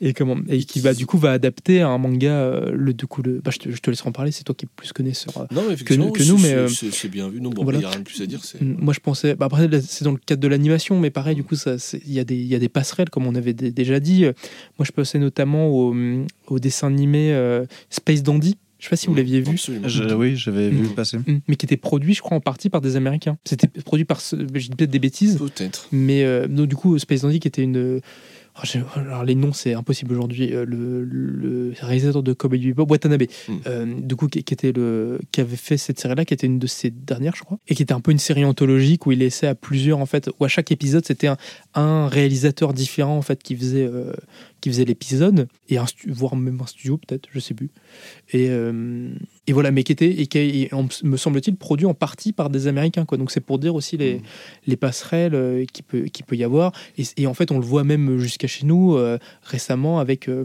la série Arcane Ouais, ça, sur Netflix Mhm. qui est donc du coup League of Legends qui est un jeu vidéo chinois. Mhm. C'est ça? Non Euh, C'est c'est américain, of c'est américain mais C'est c'est Riot Games, c'est. ouais, mais ça appartient oui non oui non c'est Non, c'est complètement américain. Non, parce que oui, mais parce que ça a été racheté par euh, un consortium chinois, je crois. Je sais plus. Je confonds peut-être. Non, mais mais du coup, Ah, ça, j'ai pas par contre. non, mais euh, mais ça appartient pas. euh, min- mince, cette grosse entreprise chinoise là qui est avec le PCC. euh, Ah, euh, tu. Tencent. Non, c'est pas Tencent. euh, Tencent, Non, c'est. Tencent, Tencent, c'est pas Pokémon Go Si, peut-être Non. aussi. Oui, ils peuvent Non. avoir Ah, plusieurs je, trucs. je confonds Pokémon tout. Go, c'est Pokémon Company et c'est. euh, je sais plus quel est le développeur, mais c'est pas Enfin, bref, euh, du On coup, s'égare. bah, bah, ça Alors, Space Dandy, ça a pas l'air d'être produit du tout par les Américains. D'accord. Bon, Enfin, bah, je le- dis, bah, je des bêtises. C'est Mais c'est juste une adaptation de Bones, euh, du manga, euh, du manga d'origine. d'accord. Bon, bah, je dis des bêtises alors. Mais en tout cas, mais sur euh, Arcane, du coup, c'est bon. Ça, mon exemple marche aussi si c'est un Oui. truc américain. Du coup, c'est un truc américain qui est fait par des Français. Euh, de- enfin, parce que du coup, c'est la série Arcane, elle est animée par un studio français. Mhm. Mais du coup, mais quand tu vois l'animation, tu fais, mais tu, tu sens tellement l'animation euh, japonaise. euh, Ah oui, enfin, c'est à la fois une enfin, tu, enfin, dans la construction de l'histoire, dans euh, la manière dont, dont, dont c'est mis en, très dynamique, dont c'est mis en scène et tout ça. C'est, tu, sens à la fois ce, ce grand melting pot en Ah fait. oui, un énième, un énième pont culturel, euh, effectivement. Mais euh, oui, pour revenir vite fait, voilà, pour conclure sur les, les animés. Enfin, conclure, je sais pas si vous avez choses- d'autres choses à dire, mais en tout cas, voilà, tout ça pour dire que c'est effectivement un outil marketing incroyable. Parce qu'aujourd'hui, contrairement à ce qu'on pourrait croire, il n'y a pas que les mangas qui fonctionnent commercialement, qui sont adaptés en animé. Il y a aussi des maisons d'édition qui, qui vont commander des animés et qui des animés qui des mangas qui voient leur cote exploser, leur vente exploser à la sortie d'animé. On a vu Demon Slayer, enfin Demon Slayer, ce qui est un, un petit succès, un joli petit succès entre guillemets de la Shueisha au Japon. Ils ont sorti l'animé qui est d'une qualité de production évidente, hein, évidemment. Si vous avez vu au moins un épisode, c'est très impressionnant. Et ça, mais explosé euh, de façon totalement, de façon mondiale en fait, clairement. Mm. Euh, mais c'est vrai, là, c'est un outil aujourd'hui marketing euh, pour les mangas, les, les adaptations animées qui est fou, qui est fou et qui et voilà. il- Aujourd'hui, ben, les animés aussi sont très facilement regardables de façon. euh, alors, il y a tout un tas de plateformes de streaming. Ils sont aussi très facilement regardables de façon illégale, on va pas se mentir, et ça les rend hyper accessibles à tout le monde. Et euh, voilà, c'est vrai que même si c'est regardé effectivement illégalement, bah, ça donne envie aux, aux plus jeunes bah, de d'acheter les mangas ou de connaître la suite en manga. Puisque quand la saison 1 Mm. se termine, bah, elle n'a pas couvert tout le manga, donc ils vont acheter le manga. Donc c'est c'est un outil marketing euh, fou. Ouais, je sais plus si on l'avait dit pendant la première partie, mais Si on l'avait dit, sûrement que les animés boostaient énormément les ventes. euh. Et ben je le redis. Et on, bah, on le pour les gens qui ont oublié. Mais en plus, ce qui est fou avec l'exemple de Demon Slayer, en fait, c'est qu'on a la preuve, si on pouvait encore en douter, euh, la- enfin, évidemment, la réponse est non, on n'en doutait pas, mais que Demon Slayer était sorti une première fois en français, sous un autre titre. Les rôdeurs de la nuit. voilà, ils avaient, et je crois qu'ils avaient sorti genre 3-4 tomes. Trois tomes, il me semble. Voilà, et ça avait mais bidé, mais immensément, ce qui fait qu'ils avaient jamais sorti la suite et qu'ils ont ressorti le manga après l'animé sous le nom Demon Slayer et que là c'est euh, Mm. un des plus gros succès euh, actuels quoi. Enfin jusqu'au fait que l'éditeur Panini Manga s'est totalement transformé Absolument. depuis euh, la sortie de Demon Slayer. Ouais, ils ressortent plein de trucs, ils sortent plein de nouveautés, euh, plein de, des- des éditions plus soignées, des choses comme ça. Ah oui, ça c'est sûr que le, succès de Demon Slayer a permis l'arrivée de, des nouvelles perfect éditions de 20th Century Boys, Edens et Banana Fish, comme tu en Bon, parlais tout coup, à l'heure. Bon, pour le coup, Twenty Century Boys, je pense que ça serait fait sans ça. Mais, euh, mais Banana Fish et tout, je pense pas. Mais, Ouais. Bah, surtout Bah, la, 20th la- Century Boys, ils avaient déjà une édition de luxe, tu vois, donc pourquoi en refaire surtout une la ressortie de Lone Wolf Cub. La ressortie le de la travail euh, d'édition sur Lone Wolf Cub, effectivement. Après, ça, c'est un travail de longue haleine sur plusieurs années. euh, Effectivement. ouais. Voilà. Mais du coup, et, et c'est là, moi je trouve personnellement que tu vois les grands, enfin en tout cas les bons éditeurs, c'est ceux qui savent transformer un succès pour faire d'autres choses avec. Et ça c'est beau. Ça c'est bien dit, c'est c'est très, très joli, Voilà. très beau. Voilà. Et c'est pour ça que je ne vise absolument pas Michel Lafon, qui ne fait rien de ses succès. Mais Ah bon Oh là, il y a le tacle, réelles, le, le gars. tacle est passé, mais euh, vraiment. les euh, termes. Voilà. Il dit Parce les termes. voilà, parce que pour faire des BD de youtubeurs, bah là il y a du monde, mais après pour faire des vrais trucs, Il sort des trucs maintenant, Michel Lafon, il sort des mangas qui ne sont pas des, des trucs de youtubeurs. oui, oui, oui. Bah, ils ont le droit. hein. Ah oui, non, mais c'était juste, je savais pas si c'était au que- courant. que- moi je n'en ai pas entendu parler, mais J'en ai pas entendu parler, mais je crois que j'ai vu passer ça, euh, des BD, des mangas, et je voyais Michel Lafon, et je fais, mais attends, il, il, ré- il retente, il réessaye. Enfin, pas que qui soit une mauvaise chose en soi, la BD, le manga, est- est-ce qu'il est, il est sympathique, bon, on peut- et très, très, très, très bien pour les, pour les jeunes lecteurs. On peut parler de qui On peut parler de la BD de l'inquiétéracide ou de beaucoup de Après, choses. ça, c'est ça, c'est encore autre chose. Ouais. hein. A- La BD euh, de l'inquiétéracide, la BD de, de Swan et Neo. Attention, ça, c'est sale bail. Ah putain, ouais. Il y a juste la BD de John Rachid qui est bien, je trouve. Parce qu'au moins, il y a, une appro- il y a, un, il y a un parti pré-artistique. Après, là, si on va vraiment loin. oui, non, mais là, ouais, là, on va loin. Là, on, on- Le Michel Lafon verse. Michel Lafon Lafon verse. verse. Aïe, aïe, aïe. Ah, mais moi, j'espère un grand crossover un jour. Mais ça du, serait beau. Bref, pardon. mais du coup, pour continuer ce podcast, là, il y a, il y a un sujet que j'aimerais aborder. Le festival d'Angoulême et sa sélection, c'est euh, quelque chose à la base, à la toute base, quand on devait enregistrer ce podcast, ça devait être notre point de départ, mais entre-temps, le festival a été reporté, on a pensé à d'autres choses. Mais euh, donc, en 2022, le festival d'Angoulême, qui a une sélection très très jolie, on doit, le, on doit le, en parler. Par exemple, le bateau de Thésée chez Vega Dupuis, euh, Black Cat, tome 6, donc ça, c'est pas une. euh, Black Sad, Black Sad, tome 6, Black Cat, voilà. Black elle, est, Sad. elle est- elle est sympa, la dernière série, mais quand même, faut pas exagérer. Black Sad, euh, le tome 6 qui n'est pas très étonnant. On a aussi, là je suis en train de, de parcourir Dédale de Charles Burns, Oui, bon, ça- euh, qui, qui est aussi... euh, Oui? Oui, oui, je, je vous écoute. Ah, tu j'ai cru que tu voulais dire quelque chose. On a Le Grand Vide de, Léa Mu- Murawish, Murawish, Super, ça. Euh, qui est très sympa. Le Foxboy de Laurent Lefebvre. Mhm. Alors, ça, en termes C'est le son, ça. Ça, c'est le, le sang de la veine, mais euh, comme disent les jeunes, mais qui est vraiment donc. Alors ça, en termes de BD franco-belge, super-héros, le comics français, ça c'est quelque chose euh, as- d'assez fou. Euh, Qu'est-ce qu'on a d'autre? Mauvaise herbe de Keigo Shinzo, qui est aussi, euh, qui est aussi euh, nominé. Mhm. Natsuko no Sake, euh, mon cher Mhm. Karl Marx de Akira Ose et pas Rumiko pas- Takahashi, Non, comme on, on, on- on peut le. on croirait. On peut le croire. Enfin, voilà. Et Ça- ça- oui, c'est vrai. Et Saint- Saint-Elme de Frédéric Peters aussi, grand, grand monsieur de la Franco-belge. de, de la franco-belge. Plein d'auteurs qui sont du coup étrangers. Donc il y a énormément aussi d'auteurs français qui sont nommés, ça c'est euh, évident. Mais on, voit, j'ai l'impression cette année, du coup, qu'il y a vraiment un- une reconnaissance des BD étrangères, que ce soit manga Mm. et comics, qui du coup font, font partie du paysage bande dessinée en France et qui donc ont ont un public. Bon, le manga, c'est sûr, ça, on en reparlera des, des- des chiffres. Mais vous, quand vous voyez cette sélection, euh, est-ce que vous vous dites que, euh, que ça y est, que tout le monde lit de tout? Oui, ou en tout cas, je sais pas si tout le monde lit de tout, mais en tout cas, il y a une envie évidemment dans la sélection, c'est de mettre en avant euh, tout type de bande dessinée, tout simplement. Donc ça, c'est vrai que c'est c'est vraiment une bonne chose. Plus que jamais, bah, de toute façon, le manga et le genre en bande dessinée, enfin le genre, en tout cas le, le- oui, on peut le dire, en bande dessinée, en tout cas l'horizon, la bande dessinée japonaise. Euh, les origines, voilà, qui est euh, la bande dessinée la plus importante en France. Ils font des choses. hein. Je, vous, je vous dis les coulisses, ils font des choses. Ah, ils ont appuyé sur un bouton, ça fait des trucs. Euh, et donc euh, voilà, non, non, mais plus que jamais, effectivement, la- le manga est important. Et donc sa place forcément dans la sélection d'Angoulême l'est tout autant. Et, euh, et voilà, à ce niveau-là, c'est assez évident. Non, mais il y a un vrai pluralisme euh, dans la sélection qui fait vraiment plaisir. Avec, euh, il, Il y, a même, il y a même des Tortues Ninja. il y a même des tortues Oui, je l'ai- je ninja. l'ai pas cité parce que je suis pas allé au bout de la liste, mais il y avait Tortue Ninja de, de iComics qui ont été, qui ont été cités. T'as pas Alors, cité Junji. Il y a Oui, Junji il y a Ito Junji Ito, avec c'est vrai. Tomie. C'est Tommy ouais, qui est C'est sélectionné Sensor. C'est Sensor Oui. Oh bah j'ai dit du caca. Oui. C'est euh, Sensor qui, est, euh, qui, est, qui a été nommé, du coup, euh, de, pareil, bon, Bi- Big up à, à Rowe. Sullivan qui dirige aussi du coup iComics et Mangetsu. Mais c'est vrai qu'il y, a un- y a truc assez fort. Moi, les Tortues Ninja, j'avoue que ça m'avait un peu. euh, Alors je sais que c'était. euh, Je ne sais plus quel euh, influenceur comics qui Ah. l'avait poussé au. Je crois que c'est un influenceur. Enfin, c'est- c'est- tu sais, la, la sélection s'est faite par, euh, par plusieurs personnes qui changent chaque année. Ah Et oui, avait- c'est euh, Chris de Comics Ray. Comic, Chris de Comics Ray qui avait poussé pour que les Tortues Ninja euh, soient représentées. Et moi, ça, ça m'avait énormément euh, intrigué parce que la sélection se fait quand même à l'unanimité, il me semble. Tu m'en demandes trop.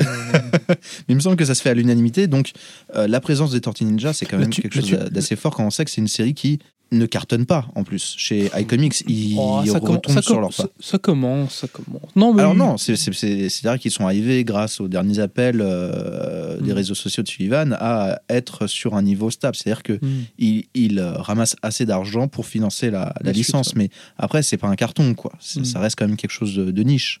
Non, mais en plus, ce qui est beau, c'est de se dire que c'est les, c'est la série normale qui est sélectionnée. Et c'est parce que tu pourrais te dire à Angoulême, ils auraient, euh, ils auraient pu sélectionner les, les ouvrages de- Classiques. les classiques pour le côté patrimonial, machin, quoi que ce soit. Non, et, et non, et c'est vrai. Et, dans ce, dans ce que tu dis, c'est que là, depuis quelques années, il y a ce sentiment qu'ils essayent de, de tabler un petit peu plus large et de faire des sélections un petit peu plus grandes. Mm.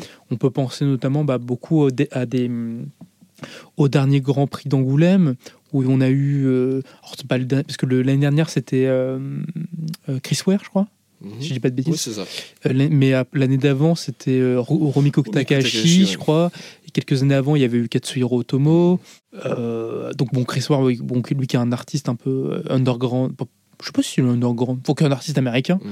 plus indé, Ouais, ouais, ça. plus indé, expérimental. Je sais pas comment on peut dire. Je sais pas, je sais pas quel cas il a. Mais non, mais voilà, effectivement, tu sens qu'il y a enfin, aussi le.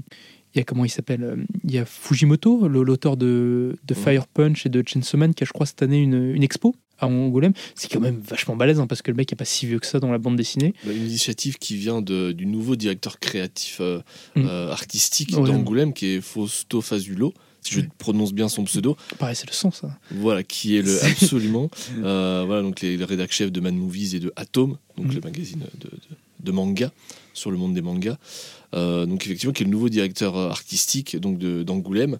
Et effectivement, donc c'est sur son ini- initiative euh, qu'on a effectivement cette année une exposition sur Fujimoto, ce qui est effectivement une chose assez étonnante pour un aussi jeune auteur, euh, qui a un univers voilà aussi atypique. Mais c'est une voilà encore une fois c'est une c'est une très bonne chose.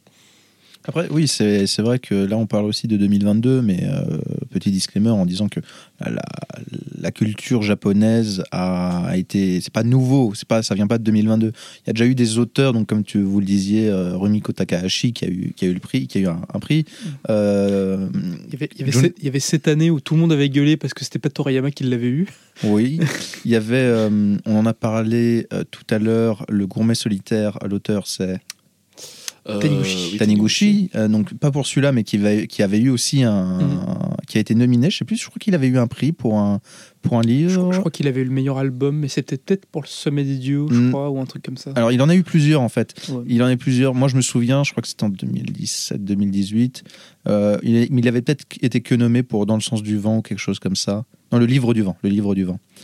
Mais, euh, mais voilà, donc c'est pas nouveau la représentation japonaise, la représentation américaine non plus, même si la représentation américaine, on est moins dans, euh, dans le comics euh, populaire super-héros. super-héros. Mm. C'est toujours pas le cas, Mm, mais même si bon, Foxboy, euh, Mm. Foxboy c'est encore un peu particulier, Tortue Ninja déjà ça ressemble Mm. plus à, à Ouais. du comics Bah, après, tu avais l'exemple de Miss Marvel, qui avait, eu, Miss Marvel aussi. qui avait été récompensée, qui avait eu meilleure série, et qui était évidemment méritée.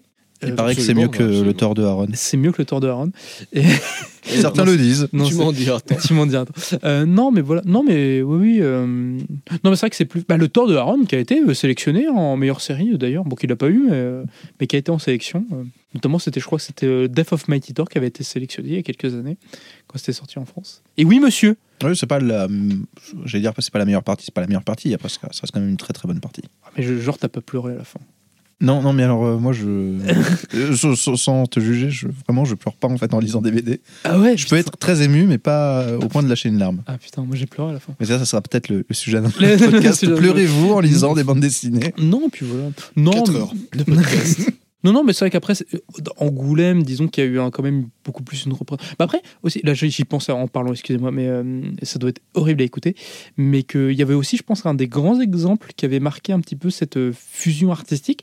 C'était, alors je ne sais plus s'ils avaient eu le meilleur album ou le, ou, un, ou le Fauve. Je crois que c'était le meilleur album, je sais plus. Mais c'était Last Man qui avait eu un prix Angoulême. Mhm. Et du coup, donc Last Man de Bastien Vives, Mickaël Sanlaville et Balak, qui est euh, cette, ce, du coup, c'est une BD.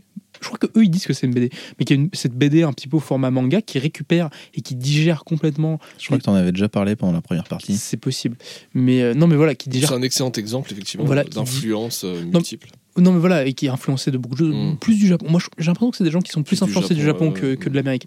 Mais, euh, mais voilà. Euh, on avait vu dans la merveilleuse émission de Combini euh, que Bastien Vives adorait euh, Inyo. C'est vrai. Mais, euh, La fille de la plage. Voilà, on se demande pourquoi. Et non, mais voilà, et je trouve que le fait que la semaine en fait avait été sacrée à Angoulême, c'était aussi finalement une, une manière de reconnaître ces œuvres en fait pluriculturelles. Parce que je vous le rappelle, si vous ne le savez pas, la semaine c'est euh, la brochette bœuf fromage de du, c'est- c'est- le, la semaine est à la culture française et à la BD, ce que la brochette bœuf fromage est à la culture japonaise. Absolument. C'est un peu ouais, bizarrement dit, mais. C'est- C'est les auteurs qui le disent. Ouais, après, ça n'empêche d'être bizarrement dit. non, mais c'est ce côté justement où c'est, c'est comment dire, c'est la- genre c'est présenté un peu un truc comme un truc à la japonaise, mais c'est complètement. euh, Enfin, tu vas au Japon, tu te brochettes de bœuf fromage, t'en vois pas. hein. Absolument. Euh, mais effectivement, bah, c'est particulièrement d'ailleurs sur la série, pour rester un petit peu vite fait sur Last Man, c'est particulièrement sur la série animée qu'on voit l'influence, à mon sens, euh, japonaise, euh, notamment euh, toute la dynamique qu'ils ont donnée à l'animation, etc. D'ailleurs, euh, le studio qui a travaillé sur Last Man a aussi travaillé, euh, aidé à, créer le Sommet des Dieux, donc l'adaptation donc euh, qu'on a eu récemment. Les, les cara designers, je crois. Ça ressemble énormément, effectivement. Donc euh, voilà, tout, tout est lié. Je crois que j'ai déjà dit, mais regardez le sommet des dieux, c'est vraiment bien. Ouais, c'est bien. Fallait regarder au cinéma. Oui, Bon. le- j'avoue que le cinéma, ça cinéma. aidait. Mais euh, vous pouvez quand même. Si rattraper, vous avez un voilà. très bon home cinéma, Voilà. euh, Si vous êtes des engage. bourgeois. il l'a placé. Il a la place. réussi, hein, ouais, ouais, bravo. Non, mais effectivement, ouais, ouais, pour rester sur Angoulême, euh, bah, plus que jamais, effectivement, euh, ce, ce, ce pluriculturalisme, hein, je le ressors, et oui, j'aime ce mot. Ce sera le mot de l'épisode. Absolument. Euh, et, et plus que jamais d'actualité, effectivement, avec une sélection vraiment très riche et vraiment de divers horizons. Voilà, donc c'est vraiment, c'est beau. Ça, c'est beau. Ça, c'est de la bande Comme- dessinée qu'on aime. Comme, comme Xavier. Xavier Horizon. Ah, d'accord. Pardon. Ah oui, oh, je l'avais Ah, pas. oui, oui, oui, oui, Pardon. Xavier d'Horizon, euh, on te rend hommage via ce Voilà. trait d'esprit. euh, Effectivement, passe le bonjour à ton frère, à Guillaume. absolument. Euh, voilà, c'est Toi- beau. Mais toi, qu'est-ce que tu en penses? Bah, moi, j'avoue que donc ça, ça c'est clair que, euh, que petit à petit, euh, l'oiseau fait son nid. Le manga Ah. est de plus en plus présent. Pierre qui roule n'amasse pas mousse. C'est ça, c'est la goutte d'eau qui fait déborder le, le vase. Euh, mais oui, le manga est de plus en plus présent au Festival d'Angoulême, ce qui reflète vraiment les- la tendance euh, du, du marché, en fait. Euh, on va en parler juste après, des, des- des chiffres de vente. Mais, euh, mais clairement, je, je- pense que le Festival d'Angoulême, le fait qu'après on voit aussi euh, du comics, du French comics, des BD influencés par des, des genres divers et variés, ça, ça montre que le public a un appétit divers, même si des lecteurs ne s'en rendent pas forcément compte. Je pense que euh, le, un lecteur de bande dessinée est à même de lire un peu toutes- tous les genres. Et le Festival d'Angoulême, c'est le, le plus beau représentant. C'est aussi bah, le festival de la bande dessinée internationale. C'est là où on célèbre en fait cet amour du 9e art. Et c'est ça qui est beau. Et quand tu vois des œuvres qui sont à la fois très empreintes de, de culture japonaise classique comme Natsuko no Sake, Mhm. les Tortues Ninja qui viennent d'un produit euh, punk qui est devenu un produit de consommation extrême quand même. Les Tortues Ninja, c'est quand même. Et qui est redevenu un produit indé après. C'est ça, qui est, ça qui est beau quand même.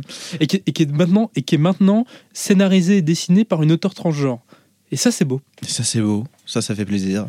Mais du coup, quand, quand je vois tout ça, en fait, je me, je me dis que c'est. c'est- Plus, on va pas, plus le temps va passer, plus ça va être compliqué, en fait, de, de ne pas, en fait, euh, lire des genres différents. De ne pas passer de la BD au manga, au comics. Parce que c'est des, genres qui sont, depuis tellement d'années, là, on revient à Walt Disney, Moebius, Otomo.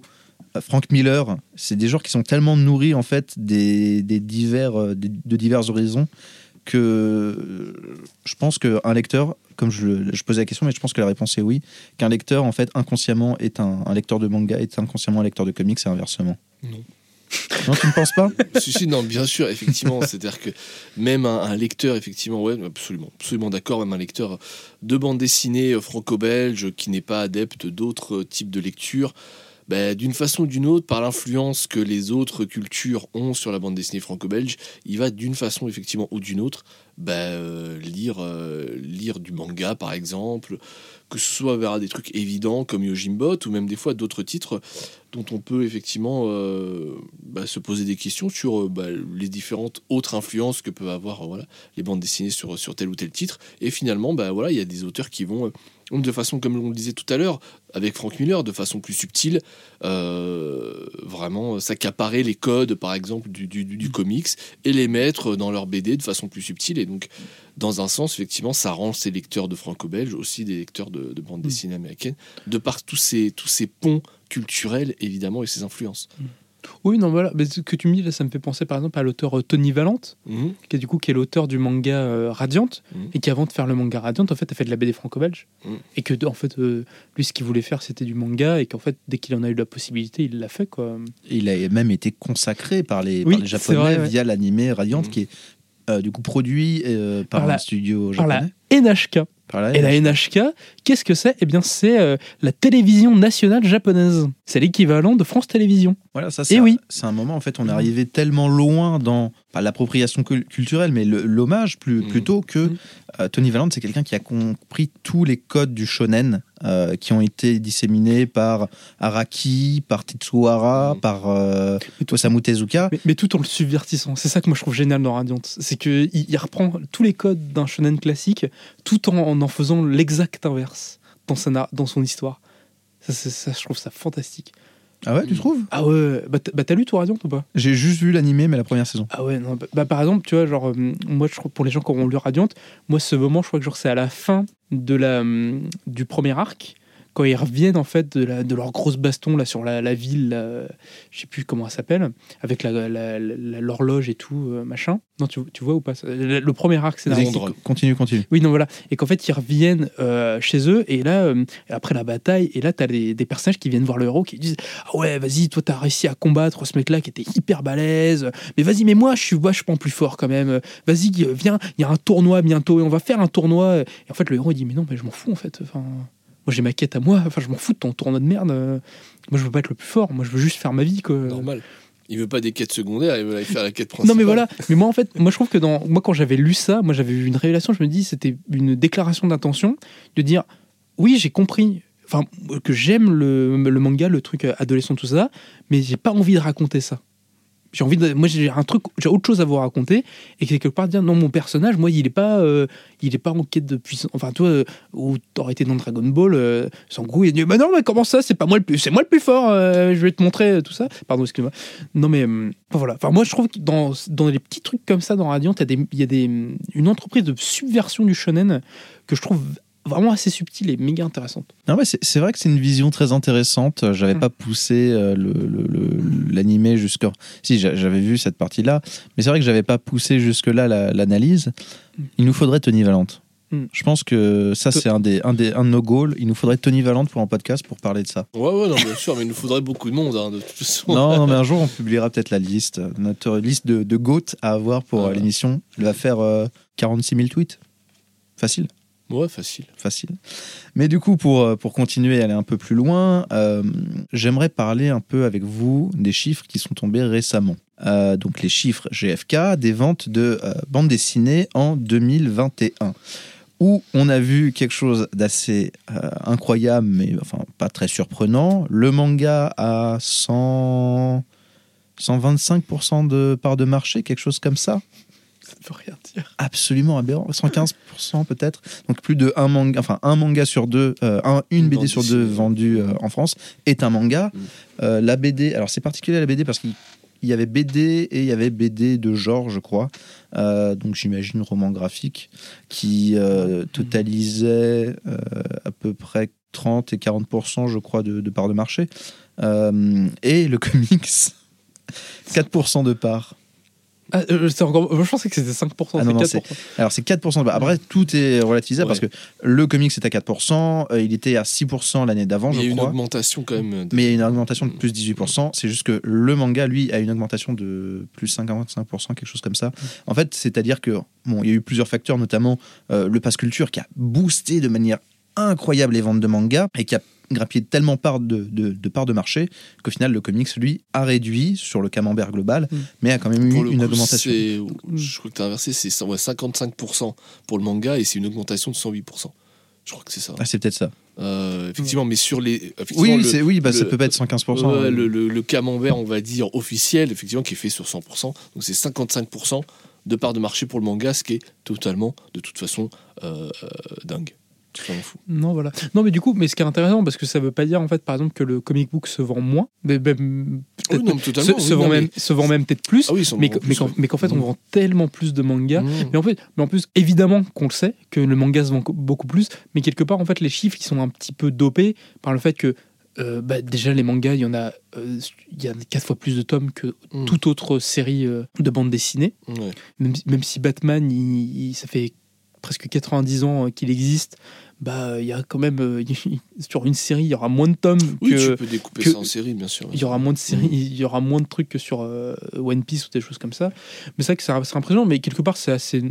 enfin, on en avait déjà parlé avant, quoi. Mais parce que le manga, de toute façon, bat toute concurrence en termes de, en termes de prix, en termes de hein. nombre, en termes de nombre de pages, en termes de récompenses aussi intrinsèques, hein, parce que quelque part, tu pour, enfin, un manga c'est vachement plus addictif quand tu lis un manga que quand tu lis un comic book ou même une BD franco-belge, c'est vachement plus addictif et tout ça. Donc quelque part, moi je trouve que c'est une transformation quelque part qui est naturelle euh, dans, dans le paysage. euh. Alors ouais, juste, juste parce que voilà, j'ai retrouvé les chiffres. C'est- Ça aurait été bien de les préparer. On fera peut-être ça pour les prochains podcasts, se préparer en Oui, avance. oui, oh, c'est sûr.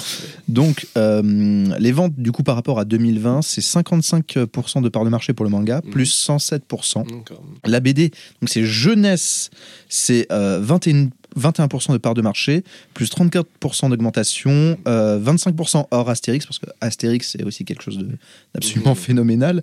La BD de genre, donc qui n'est tout autre que jeunesse, euh, c'est 20% de part de marché, plus 20% d'augmentation, et le comics, donc c'est bien 4% de part de marché avec 18% d'augmentation. Après, les chiffres, euh, ils sont analysés aussi dans. Il y, a- il y a beaucoup plus à analyser parce qu'il y a aussi le fond et les nouveautés Mhm. qui, qui sont analysés. Parce qu'un des trucs qu'on avait vu, qui avait été expliqué, très, qui est très bien expliqué par le- l'article de Comics Blog, c'était que un des problèmes du comics, c'est que ça n'arrivait pas assez, ça ne vendait pas assez de fond en fait. Ça, ça se concentrait beaucoup trop sur la nouveauté et pas sur euh, bah, les, les récits cultes. Mm. J'ai envie de citer, de citer Watchmen et Dark Knight Returns, mais j'ai l'impression que c'est vraiment le, le comics euh, Mm. de base quoi, quand t'as pas d'idée. Ouais, non, mais après, ce qui est à noter, euh, ce qui est une bonne chose, c'est qu'on n'est que sur des augmentations, là, sur tous les, les secteurs euh, Mm. dont, dont on t'a parlé. Donc, ça, c'est- à ce niveau-là, c'est quand même bien. Et encore, on parle des chiffres de vente de 2021 en sachant que donc pour les mangas, il y avait le Pass Culture qui a Mm. boosté les Ah, ventes, bah, ça on a vu. Ça a été absolument incroyable. Euh, et aussi, il y a eu un petit truc, je ne sais pas si vous en avez entendu parler, ça s'appelle le Covid. De Il y a quoi? eu Covid, euh, confinement, euh, masque. Non, ça Ah, te dit rien? Ouais, ouais, si, vaguement, on m'a dit. Un Il n'y a, pas eu un lobbying des, des, comment, des librairies là-dessus d'ailleurs Ah ouais, au premier confinement, ouais, c'était vénère parce que bah, on Ouais, était Au, deux- au deuxième surtout. ouais. Euh, au premier, c'était, ça avait commencé. Oui. Non, non, mais, que- non, mais je sais, oui. Et deuxième, après, on a. On a, on a été, mais vous vous rendez compte, aujourd'hui les librairies sont considérées comme des commerces indispensables, Essentiel. essentiels. ouais. Essentiel, c'est le mot. Mais Essentiels. du coup, voilà, le Covid, Merci Manu. le Covid, les ventes en ligne qui ont augmenté et euh, qui ont poussé les gens notamment à acheter beaucoup de, de livres et dont de, de bandes dessinées. Et en fait, ça, c'est aussi ça qui a propulsé le manga. Mais euh, en plus de tout ce qu'on disait depuis le début, euh, la fascination des Français pour la culture japonaise, Mhm. l'arrivée des animés, tout ça. Mais est-ce qu'au final, là j'ai envie de prendre un genre en particulier qui est le genre, nous, notre genre de. Pas de prédilection, mais de base, vu qu'on travaille dans une librairie spécialisée principalement en comics. Est-ce que le comics, c'est- vraiment à même d'être lu par, euh, par des lecteurs de manga et de. Plutôt de manga, de BD franco-belge, je suis d'accord, mais est-ce que, c'est c'est- c'est- est-ce que des lecteurs de manga peuvent arriver sur du comics? Euh, oui, bien sûr, tout est possible. Euh, c'est très compliqué. De toute façon, très compliqué, euh, effectivement, le, comics. Euh, mais euh, oui, après, tout est possible, effectivement, avec les. les disons que c'est quelque chose, disons qu'il faut vraiment conseiller, on va dire, le client, quoi. Effectivement, avec des artistes aujourd'hui, comme on parlait, enfin, les, les gars qu'on a cités, Rory Jiménez, Stegman, etc., qui ont effectivement clairement une influence japonaise évidente, ce sera peut-être plus simple, effectivement, euh, d'amener peut-être un lecteur de manga sur ces artistes-là. Moi, Scott Pilgrim, moi, c'est un des premiers. Scott Pilgrim, Moi, moi, quand il y a des gens qui viennent me dire qu'ils veulent lire du, du comic book, mais que, enfin, de la BD américaine, Mm. et qui disent qu'ils ont la plupart du temps qu'ils lisent plus de manga, moi, Scott Pilgrim, moi, je me dis c'est euh, le passage, le pont parfait. Quoi. Mm, C'est vraiment ça que tu réponds à une question plus tard, du coup. que je Ah, d'accord, poser. mince. Non, non, mais c'est Ouais. bien, c'est intéressant. Moi, C'est un visionnaire. Euh, non, mais voilà, ouais, ouais, il y a de toute façon des artistes, euh, des œuvres qui vont peut-être plus se rapprocher de la bande dessinée japonaise et qui vont peut-être permettre de créer un pont entre les lecteurs de manga et, les, et le, comics. Mais c'est vrai que ça reste pas évident, clairement. Euh, moi, je comprends tout à fait que le, comics, aussi intéressant, passionnant, génial soit-il, ça reste quelque chose de niche et très compliqué à appréhender. Et voilà, enfin, c'est le cas pour nous trois ici. On a débuté le comics en faisant nawak, c'est-à-dire on a pris le premier truc qui nous passait sous la main et puis on a débuté comme ça, on comprenait rien. Euh, Il y avait une réelle fascination pour le truc, mais on comprenait rien. Donc voilà, c'est- tout le monde n'appréciera pas cette démarche-là. Euh, voilà, il faudra des lectures plus structurées, comprendre où est le début, où est la fin. Les comics, euh, non, faut, faut, faut y aller euh, YOLO, quoi. C'est ça, il y, a, il y a souvent ce, ce reproche qui est fait aux comics qui est que bah, je sais pas où commencer. Mm. Il y, a, il y a 10 séries Superman, il y a 10 séries Spider-Man, il y en a 25 Batman, Faut arrêter de réfléchir. ce qui est en soi pas faux, fondamentalement. Ouais, bien sûr. Mais il y a un moment, il faut arrêter, effectivement, comme tu dis, réfléchir, il faut se lancer, il faut y aller euh, franco. Donc, c'est ce qu'on disait dans le premier podcast. Oh, tu es bien cavalier. On a, on a, on a, on a lu les Strange, on comprenait pas du tout ce qui se passait, mais il y avait quelque chose qui nous, qui nous happait, il y avait des couleurs, il y avait une esthétique qui, qui, qui était folle, il y avait quelque chose qui, qui changeait au final. Oui, et puis comme toute, euh, toute euh, œuvre, peu importe le- l'origine de la bande dessinée, c'est faut tomber aussi sur la bonne œuvre. Effectivement, c'est sûr que moi, quand j'ai 5 piges et que je tombe sur un, fascicule, euh, je crois que c'était un truc sémique ou quoi que ce soit, c'était un long Halloween, euh, en librairie, c'est sûr que ça te traumatise. Tu sais pas, enfin voilà, moi à l'époque, je suis un enfant, j'ai vu la série d'animation Batman des années 90 de Bruce Timpolini, j'adore, je vois Batman, je trouve les dessins bizarres à l'époque de, de, de Tim Sale, mais voilà, ça me fascine, c'est un truc complètement fou. Après, effectivement, il y a ça aussi, il faut tomber sur l'œuvre qui va, même si tu comprends pas tout, euh, te dire ouais, ça m'intéresse, j'ai envie de, de, de- creuser le truc, quoi. Et donc, c'est vrai que c'est. Le comic, ça reste très hermétique, euh, malheureusement, aujourd'hui. Et surtout, il y, a, euh, y a un autre reproche que j'avoue que moi, euh, je peux comprendre en soi, mais que j'ai quand même du mal à, intégrer, à visualiser. C'est que euh, les, pour ce qui est des séries de super-héros, ça arrive souvent, il y a des, des dessinateurs différents qui succèdent. Ce qui fait que dans un tome relié qu'on a en France, on peut avoir trois à quatre euh, dessinateurs différents pour un, pour un même comics parce que bah il y a différentes séries qui sont éditées dans le même dans le même bouquin et, je sais que ça c'est on, on connaît des gens qui, qui sont comme ça qui disent que dès qu'ils voient un nouveau dessinateur un style différent ça les fait décrocher. Et moi moi je trouve ça je sais pas si parce que j'ai réussi à passer ce choc initial du comics de ne rien comprendre de me dire faut que je me lance j'y vais à fond parce que euh, visuellement ça me paraît trop cool et je pense qu'il y a quelque chose à creuser. Mm. ou du coup moi quand je vois un style différent bah ça me ça me ça, me choque pas particulièrement et du coup je trouve ça cool en fait justement de passer d'un artiste à un autre. Parce que je me dis bah il y a une vision différente. Donc euh, j'ai un peu envie de voir comment maintenant ce gars-là sans attendre va se, se, se réincorporer se réapproprier l'histoire le héros qui est en, qui en cours et voir ce, qui, ce, que, ce que ça va donner Mais je pense que là-dessus, en fait, ça, tu peux pas vraiment le, tu peux pas, enfin, tu peux pas vraiment l'accepter quand tu comprends pas comment sont faits les comics, en fait, je pense.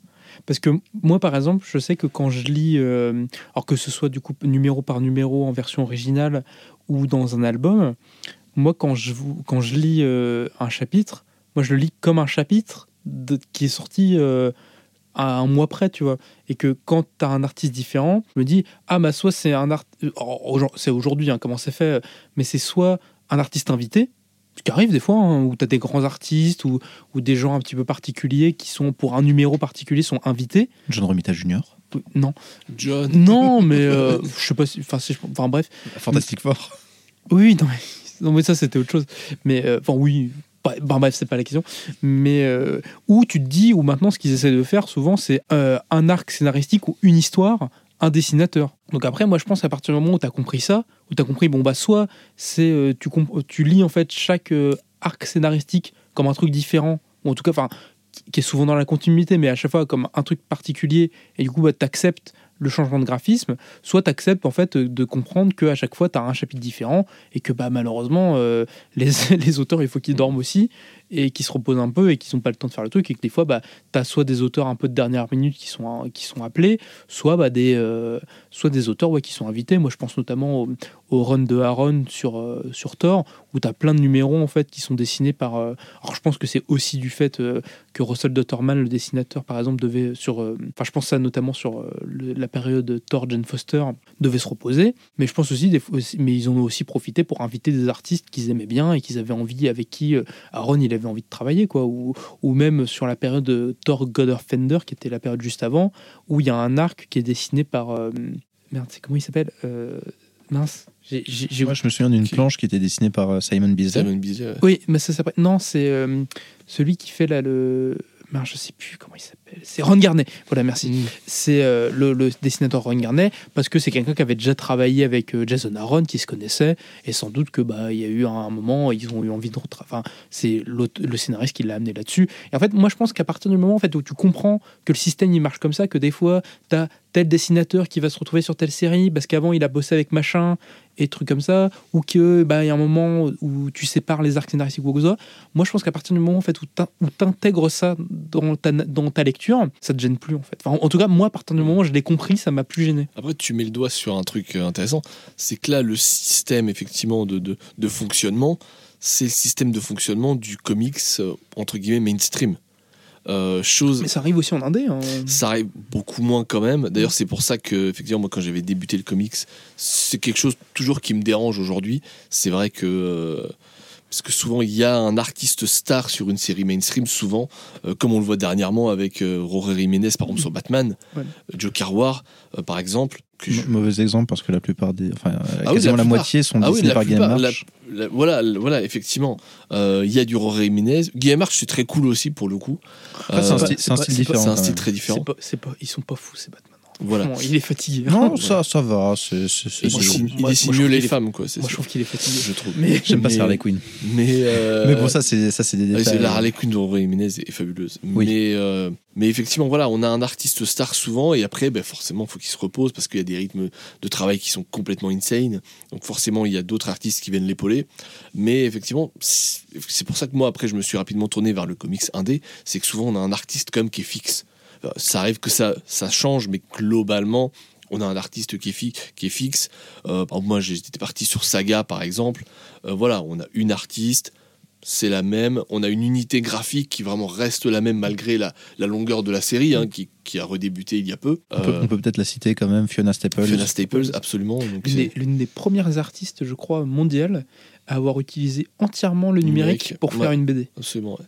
Donc c'est voilà. Donc, faisait à la fois le dessin, les couleurs, et bon, il n'y a pas d'ancrage parce que c'est direct au numérique. Mmh, bien sûr, voilà donc euh, absolument génial et donc euh, voilà donc c'est ça dans le comics indépendant effectivement dans la bande dessinée américaine indépendante Mhm. vous avez voilà une comme vous pouvez avoir dans la franco-belge une multitude euh, vraiment d'offres en termes de, de récits etc Mais, ce- mais ce qui arrive aussi dans la franco-belge, hein, des fois, hein, tu peux avoir, euh, peut avoir des fois des albums qui sont dessinés par d'autres auteurs. euh. Après, ça c'est plus c'est différent. plus des collections en fait Non, Bah non, pas mais- forcément des collections, mais c'est plutôt ça. Ça se voit plutôt sur les séries au long cours qui sont Mm. récupérées par d'autres auteurs au bout d'un moment. Parce, qu'on Oui, par- euh, parce que par exemple, on parlait de 13, mais alors je sais plus quel numéro c'est, hein, mais tu as un album de 13 qui est dessiné par Moebius par exemple, et pas par le dessinateur de 13. après, Oui, mais c'est c'est vrai. vraiment des cas à part Oui, non, Ouais, mais c'est des cas à part. Après, il y, a- évidemment. il y a- il y a aussi le. Mais après, ça, c'est un, un truc très différent. C'est les, les séries dont les auteurs sont, sont morts. Je Mhm. pense par exemple Astérix, évidemment. euh, Torgal aussi. Ou les, les- Ouais. Bah, bah, Torgal, bah, Torgal, c'est différent parce qu'il sait, sait pas qu'il est, pas qu'il est mort, mais c'est qu'il est. Non, il est pas mort. Ouais, parce que ça, il y a eu, il y avait eu déjà un changement de scénariste parce que tu avais Jean Van Damme qui était euh, qui a atteint euh, Alzheimer, je crois. Il me semble. C'est pour ça qu'il y avait, il Ah. avait été remplacé à un moment et qu'après, oui, il y a le dessinateur qui est devenu plus vieux et qui du coup a dû arrêter. euh, Enfin, qui continue, je crois, juste de faire les couvertures. Me semble-t-il, si je dis pas de bêtises.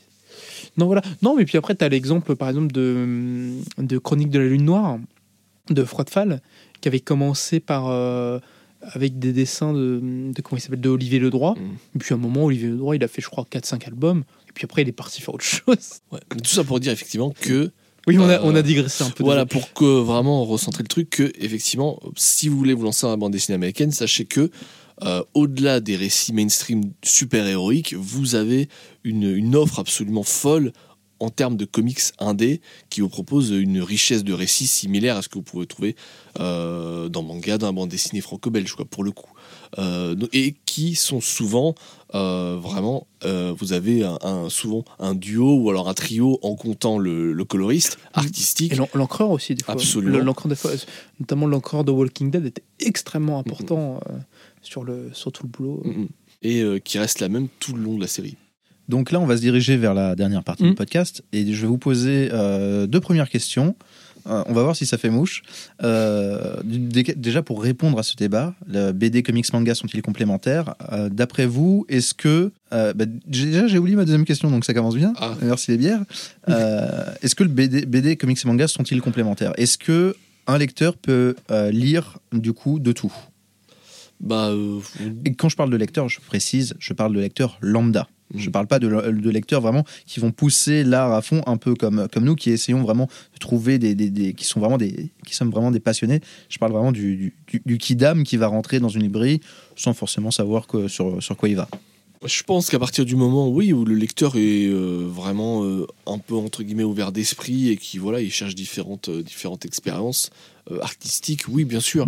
Je pense qu'après, un lecteur, comme tu le dis, lambda, euh, après, c'est euh, plus un, récit, entre guillemets, qu'on peut lui conseiller. Et après, vraiment, à part être totalement hermétique à une approche formelle, voilà, graphique, comme on l'expliquait, euh, sinon, voilà, à partir du moment où tu lui vends un récit susceptible de lui plaire, dans un genre susceptible de lui plaire, si vraiment, euh, voilà, il est, il pas de réticence à telle ou telle approche graphique, je pense que oui. Enfin, voilà, de toute façon, euh, ouais. Parce qu'on a vu deux choses qui étaient, qui étaient importantes en fait. C'était déjà bah, du coup l'influence des auteurs entre eux, des auteurs qui lisent des histoires qui les influencent, mais aussi, comme tu le disais, Kalios, les, euh, les codes de narration qui sont popularisés par certains auteurs, par exemple au Japon, Osamu Tezuka. Et au final, est-ce que les, les lecteurs, d'après toi, Karl Marx, serait pas euh, vraiment euh, Karl Marx serait pas formaté en fait à des genres? Euh, Est-ce qu'ils sont formatés euh, euh, bah, C'est sûr, quelqu'un qui, effectivement, euh, a débuté le manga étant jeune, tout jeune, et qui n'a connu quasiment que ça, oui, d'une certaine façon, il est formaté un style, à une approche, euh, voilà, une approche graphique, un style formel, etc. C'est sûr que c'est pas évident de, effectivement, d'amener une personne comme ça, qui n'a connu quasiment que le manga, qui a grandi avec le manga, qui n'a connu que ça, vers un autre genre. C'est sûr que c'est- pas évident. faut vraiment trouver là pour le coup, euh, je pense, euh, une approche euh, plus liée effectivement au récit, peut-être quelque chose voilà lié ouais, ouais, au récit, au genre, ou qui puisse éventuellement l'accrocher, mais c'est pas évident. Effectivement, quelqu'un, par exemple, ouais, du manga, je pense que c'est le meilleur exemple, c'est très compliqué, comme on le disait, de l'amener sur le, le, le comics. quoi. C'est un peu plus faisable via peut-être certains artistes, comme on le disait, mais nouveaux voilà, jeunes artistes qui sont très influencés par le Japon. Mais, euh, c'est ouais, globalement, euh, la génération, enfin les jeunes générations aujourd'hui, c'est le manga, de toute façon. C'est clairement, ils en ont un à péter du reste, c'est le manga. C'est aujourd'hui, c'est la bande dessinée ultra dominante. Euh, voilà, les jeunes générations aujourd'hui, ils n'achètent quasiment que du manga. Et c'est, euh, je pense, c'est pas évident. Euh, Il y a toujours des exceptions, hein, toujours des gens qui sont intéressés par absolument tout, etc. Mais c'est pas évident de les amener sur, euh, sur autre chose. Et c'est clair qu'ils sont clairement euh, sur, sur des rails, sur les rails manga. Et c'est compliqué, ouais, c'est compliqué de les amener ailleurs, quoi. C'est sûr. Quentin, à toi Donc, est-ce que pour toi les, les genres sont complémentaires?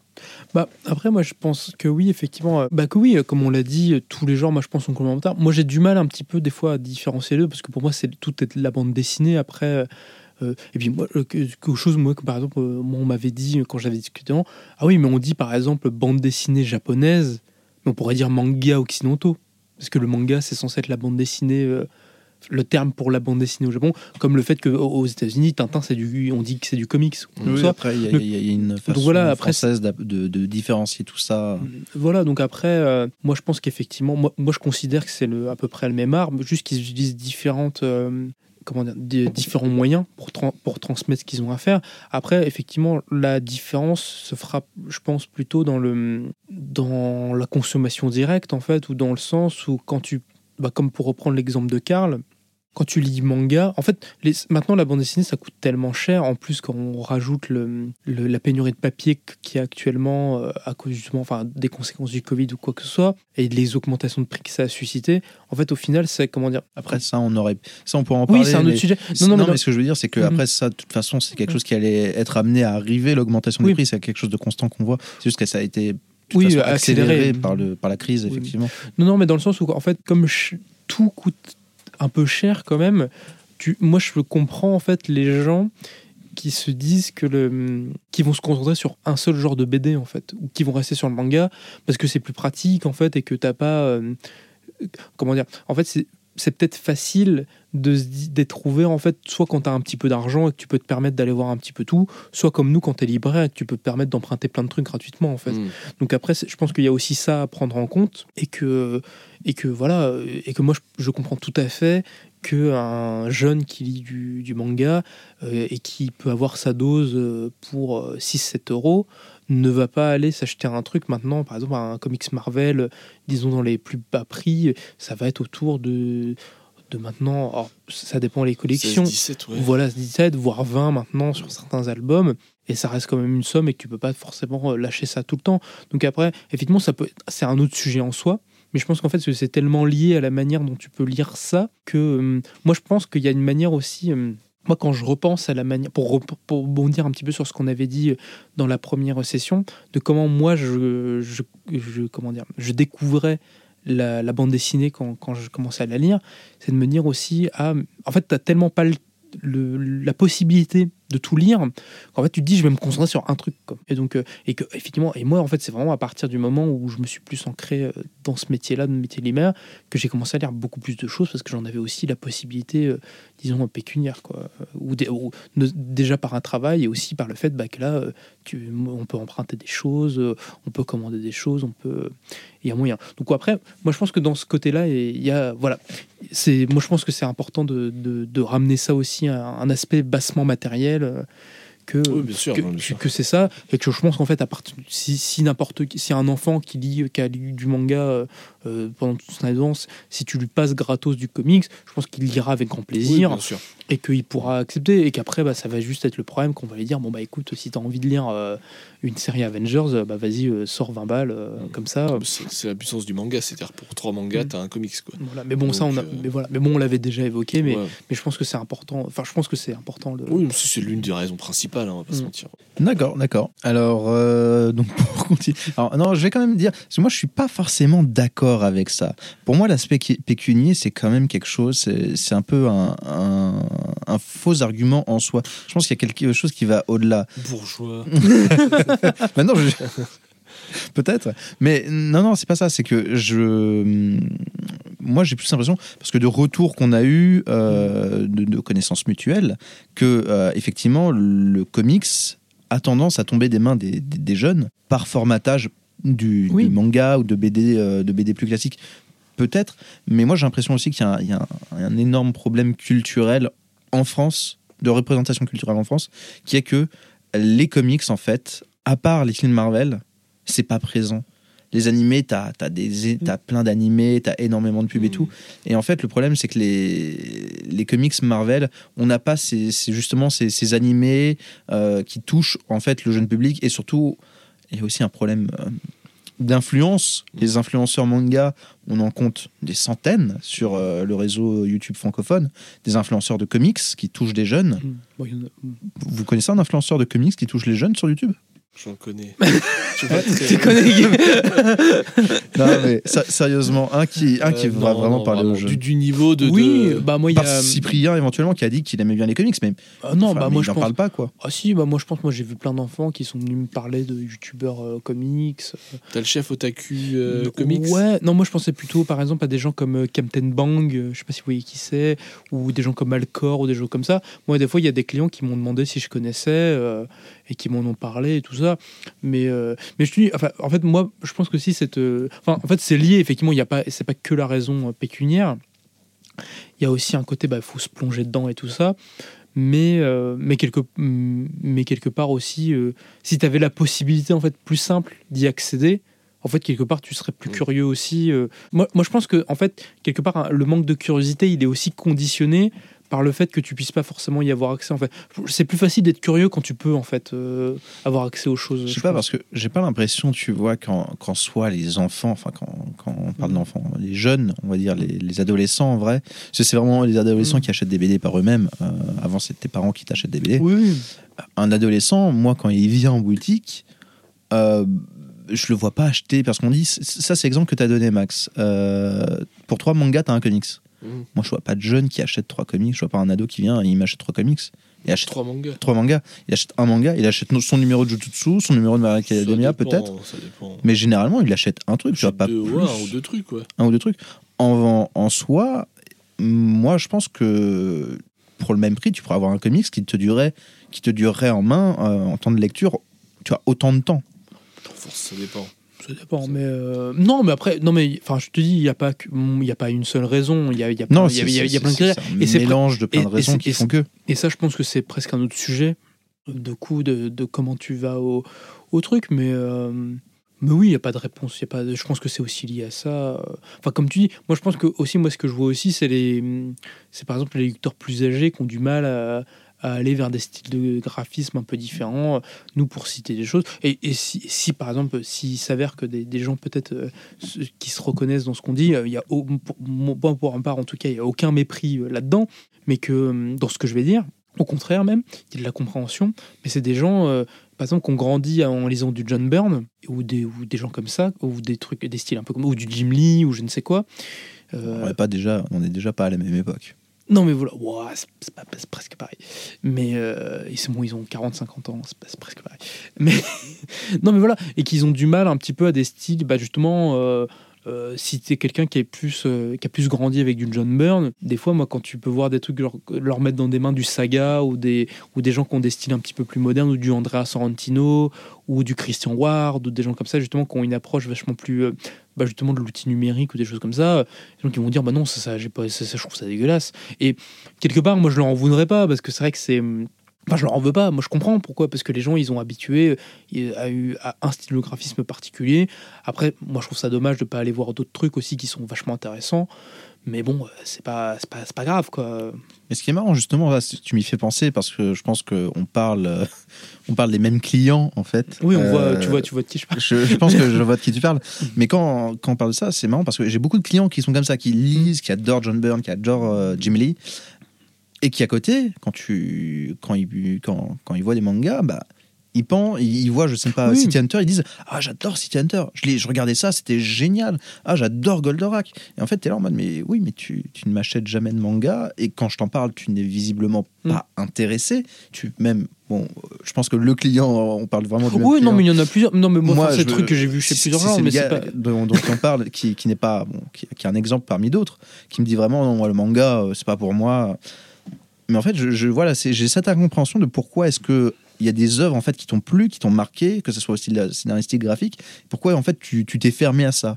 Il y a aussi un, aspect très manga, c'est pour les jeunes, c'est un truc d'enfant. Oui, c'est possible. Mais je veux dire, en fait, moi, pour revenir à ce qu'on avait dit dans le premier podcast, moi, je pense qu'aussi, tu as un côté où, entre guillemets, tu te, tu te mets des barrières, enfin, pas des barrières, mais dans le sens où, pour moi, la raison pour laquelle as le lectorat, en fait, de comic book en France et dans le monde, je pense, se renouvelle assez peu et qu'en fait, et que les films de super-héros, en fait, n'ont n'ont pas, euh, pas forcément généré beaucoup de nouveaux lecteurs, même s'ils en ont généré, et personnellement, moi, je pense en être un exemple. Mais, euh, mais c'est aussi parce que bah, les univers, en fait, ils sont fermés. Et je pense que les gens, quelqu'un en fait qui se dit ça, qui te dit justement que il avait adoré City Hunter quand il était jeune, mais qui va pas te l'acheter le manga ou qui va pas t'acheter des trucs récents, c'est parce qu'en fait, il, comment dire, il fractionne ce qu'il avait aimé. Il dit bon bah ça, c'est moi en fait j'aimais ce City Hunter là, j'ai pas forcément envie de voir l'autre. Ça peut être un manque de curiosité ou pas, je sais pas, on n'en sait rien, on sait pas ce qui se passe dans la tête des gens. Mais je pense qu'il y a un côté où euh, quelque part en fait tu fractionnes un peu ce que tu ce que- tu Mm. alors j'aime pas dire consommer mais bon que mais que tu que tu lis que tu découvres que tu que tu regardes et que et que ça et qu'il y a certaines personnes bah voilà qui vont se dire bah moi mon truc c'est ça euh, et euh, qu'est-ce que tu fais? Je sais pas. Non, non, vas-y, écoute. Non, non, mais voilà, non, mais il y a un côté comme ça. Et moi, je pense que c'est dommage parce que c'est un manque d'utilité. Après, moi, je ne jugerai pas forcément. euh, Enfin, c'est pas grave, quoi, mais euh, c'est domm- c'est dommage. Mais du coup, ça m'amène euh, vers ma, une autre question euh, auquel du coup on a déjà commencé à répondre. Mais euh, si vous aviez un conseil pour euh, des lecteurs pour s'orienter vers un nouveau genre, qu'est-ce que ça serait? Il n'y a, pas- il y a pas vraiment c'est très très compliqué parce qu'il y a tellement d'offres, effectivement, peu importe le euh, l'horizon de, de- la bande dessinée, il y a tellement d'offres. Euh, moi, je pense qu'il y a vraiment de. Il y a plusieurs bandes dessinées, il y a plusieurs œuvres vraiment dans, dans- chaque genre, enfin, que ce soit le comics, le, le manga, la franco-belge, plusieurs œuvres appropriées pour chaque lecteur. C'est vrai qu'effectivement, moi, je trouve ça extrêmement dommage. Enfin, là, comme tu le disais, de, de, de se fermer vraiment, par exemple, au manga, parce que c'est sûr et certain que ceux ou ces clients dont vous parlez, il y a plein d'autres œuvres à leur proposer. Oui. Je pense que dans, dans le manga, il y, a, il y a plein de choses, par exemple, qui leur correspondent. Je pense qu'il y a plein d'œuvres qui peuvent leur correspondre. Et, euh, c'est vrai que c'est c'est pas évident aussi de s'orienter parce qu'il y a tellement il y a une offre qui est tellement hallucinante, tellement riche. C'est sûr que c'est pas évident, mais euh, c'est dommage parce qu'effectivement quand tu vas dans une boutique spécialisée, tu as des vendeurs logiquement qui s'y connaissent. Donc c'est vrai que c'est dommage de pas leur demander conseil pour euh, ben, dire aux vendeurs ben moi j'aime ça, j'aime ça, tel truc, et qui t'orientent sur quelque chose. Parce que c'est voilà de, se fermer effectivement en mode le manga c'est pas pour moi, euh, le comic c'est pas pour moi, c'est vraiment ridicule quoi. Parce qu'il y a en fonction de, de, de, ton voilà de, de ce que tu aimes, de l'approche graphique que tu aimes, du genre que tu aimes, il y a enfin il y a tellement d'offres, il y a forcément un truc voire plusieurs trucs qui vont vraiment te parler et qui vont euh, vraiment voilà te- te- te- t'offrir une expérience vraiment géniale. Et euh, c'est vrai que c'est vraiment dommage de, de- de- de se fermer, effectivement. Donc c'est pour ça, aller dans des boutiques indées. Fuck euh, Amazon, fuck Jeff. Voilà. Et avec des, logiquement, euh, des gens avec, qui... ton, avec ton, ta fusée phallique. là. des- logiquement des gens qui, euh, qui s'y connaissent. Et euh, voilà, ne vous fermez pas euh, voilà, à une tel ou tel type de bande dessinée, ne vous fermez pas aux comics, ne vous fermez pas aux mangas. Euh, vraiment, voilà. Essayez, voilà, euh, un jour ou l'autre, euh, effectivement.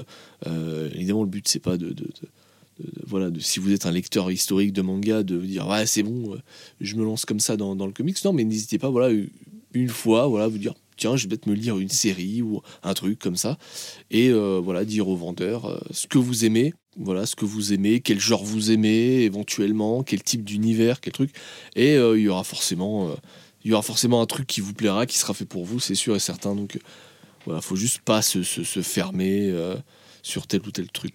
Effectivement, ça. euh, donc, je vais reprendre ce que tu dis. Je vais continuer là-dessus. Alors, c'est pas parce que, donc, évidemment, nous, on est libraire, on est libraire indépendant. euh, donc, on invite tous les lecteurs, tous les gens à s'orienter vers des librairies indépendantes plutôt que des grands groupes comme Amazon qui font assez de chiffres comme ça et pour qui le, le livre n'est pas du tout un.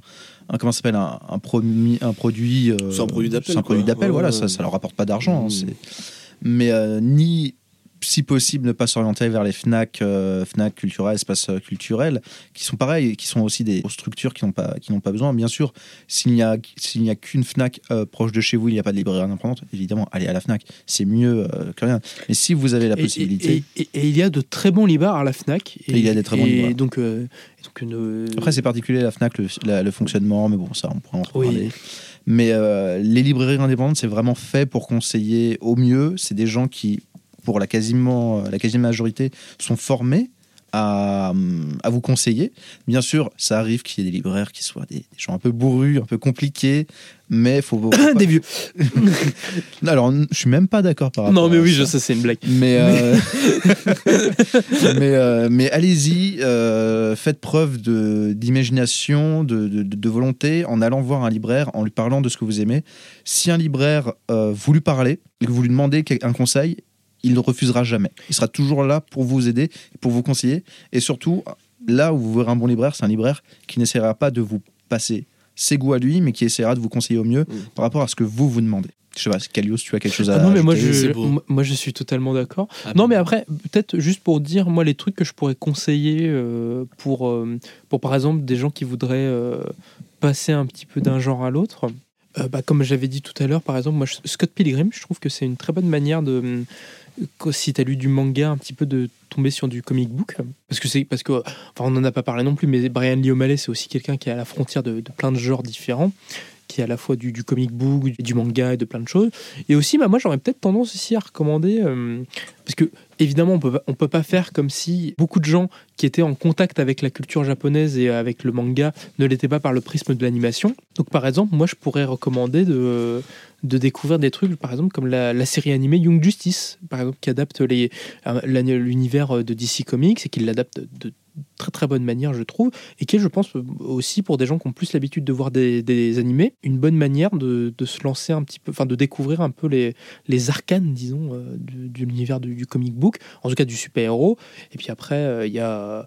Après, il y a plein de choses qui peuvent s'ouvrir à vous, quoi. Euh, Et puis, euh, de, ne serait-ce que des auteurs. Alors, je, sais qu'on on a eu moult débats là-dessus, mais par exemple, quelqu'un comme Sean Gordon Murphy aussi, euh, je trouve que c'est quelqu'un qui peut aussi facilement faire la transition entre le franco-belge, le comic book, le, manga aussi. Il a des grosses influences manga aussi, je trouve, ce mec-là. Enfin voilà, il y a plein, plein d'artistes à, aller voir, il y a plein, euh, il y a plein de choses. Et puis effectivement, comme tu dis, un bon libraire, c'est un libraire qui se tait. Un libraire qui se tait. Je, Enfin, je sais pas si on s'est entendu en fait. Ouais, voilà, c'est un libraire qui écoute ce que vous avez à lui dire, et c'est pas quelqu'un qui vous martèle. Qui vous dit pas ça c'est génial, lisez-le. Mais bon, Euh, du coup ça me fait penser à une question. Conseillez-vous des genres différents aux clients? Alors je me tourne vers toi Kalios. Euh, bah après, en fait, moi je trouve que c'est. J'ai un peu de mal, je t'avoue, euh, quand t'as des clients qui viennent pour un, un format en particulier, enfin un genre en particulier, s'ils viennent, quand ils viennent pour du manga, moi j'ai tendance à plus leur conseiller du manga du coup. Euh, Enfin, en fait, ou, s'ils viennent pour du comic book, euh, leur conseiller d'autres comic books. En fait, je trouve que Mais, mais après, c'est peut-être moi, mon, ma manière de réfléchir quand j'essaie de penser à des titres ou des choses comme ça. Alors après, des fois, tu essayes, mais tu te dis, euh, bon, bah, cette personne-là, elle aime ce genre de truc-là, donc je vais essayer de tabler un peu dans ce truc-là. Même si tu as des ponts qui sont possibles, hein, je trouve que c'est par exemple plus facile de passer du, d'un, comic book à une BD franco-belge ou, d'un, ou de choses comme ça. Mais c'est vrai qu'effectivement, quand, quand j'y pense, j'ai moi, c'est quelque chose que j'ai du mal à faire naturellement comme ça. Je ne sais pas si c'est votre cas à vous. Moi, je, moi je comprends. En fait, je pose cette question, mais après, moi, j'ai mm. aussi ma réponse à moi, mm. mais je comprends totalement ce, truc qui est que quand un client vient te voir et qu'il cherche une histoire, bah, souvent, il cherche une histoire, il dit bah, Moi, je lis des mangas comme ça. Donc, tu as tendance à lui conseiller des mm. mangas. Je lis de la BD franco-belge. Est-ce que vous auriez une BD à me conseiller dans ce genre-là là, là? Après, c'est vrai que euh, c'est pas forcément facile. C'est toute façon, c'est pas le, le, but premier de dire mmh. je viens pour une BD. Bah, attends, je vais te donner un petit remix, hein, tu vas voir. Tu vas voir, c'est génial. Mais c'est vrai que en, en, tant que, que vente complémentaire, tu, tu lui proposes une BD. Si tu arrives à lui trouver, mmh. ça c'est génial. Si tu arrives à lui trouver une BD qui lui convient, après tu dis bah ça me fait penser qu'il y a peut-être ce comics. Je pense qu'il y a aussi, euh, par rapport justement à cette complémentarité, il y a aussi un travail des, des, libraires qui est de euh, d'essayer de d'éduquer les clients alors éduquer pas du tout dans le sens paternaliste, mais juste en fait d'essayer de leur faire découvrir des nouveaux genres et j'ai pas l'impression que ça soit quelque chose qui soit beaucoup fait en, librairie euh, spécialisée en bande dessinée. Je sais pas si Max, tu un avis là-dessus. Ouais, comme je disais, effectivement, oui, c'est très compliqué d'amener euh, un lecteur, effectivement, qui soit historiquement de, de, la bande dessinée américaine vers la bande dessinée japonaise, par exemple. Euh, mais voilà, comme je le disais tout à l'heure, il y a pour moi, à mon sens, plusieurs œuvres vraiment adaptées à chaque lecteur en fonction de, de tout, de leur sensibilité artistique, de, de, beaucoup de choses, de leur background en termes de, lecture, etc. il y a euh, nombreuses œuvres dans euh, que ce soit euh, le comics, le manga, la BD, qui leur sont adaptées. Et donc, effectivement.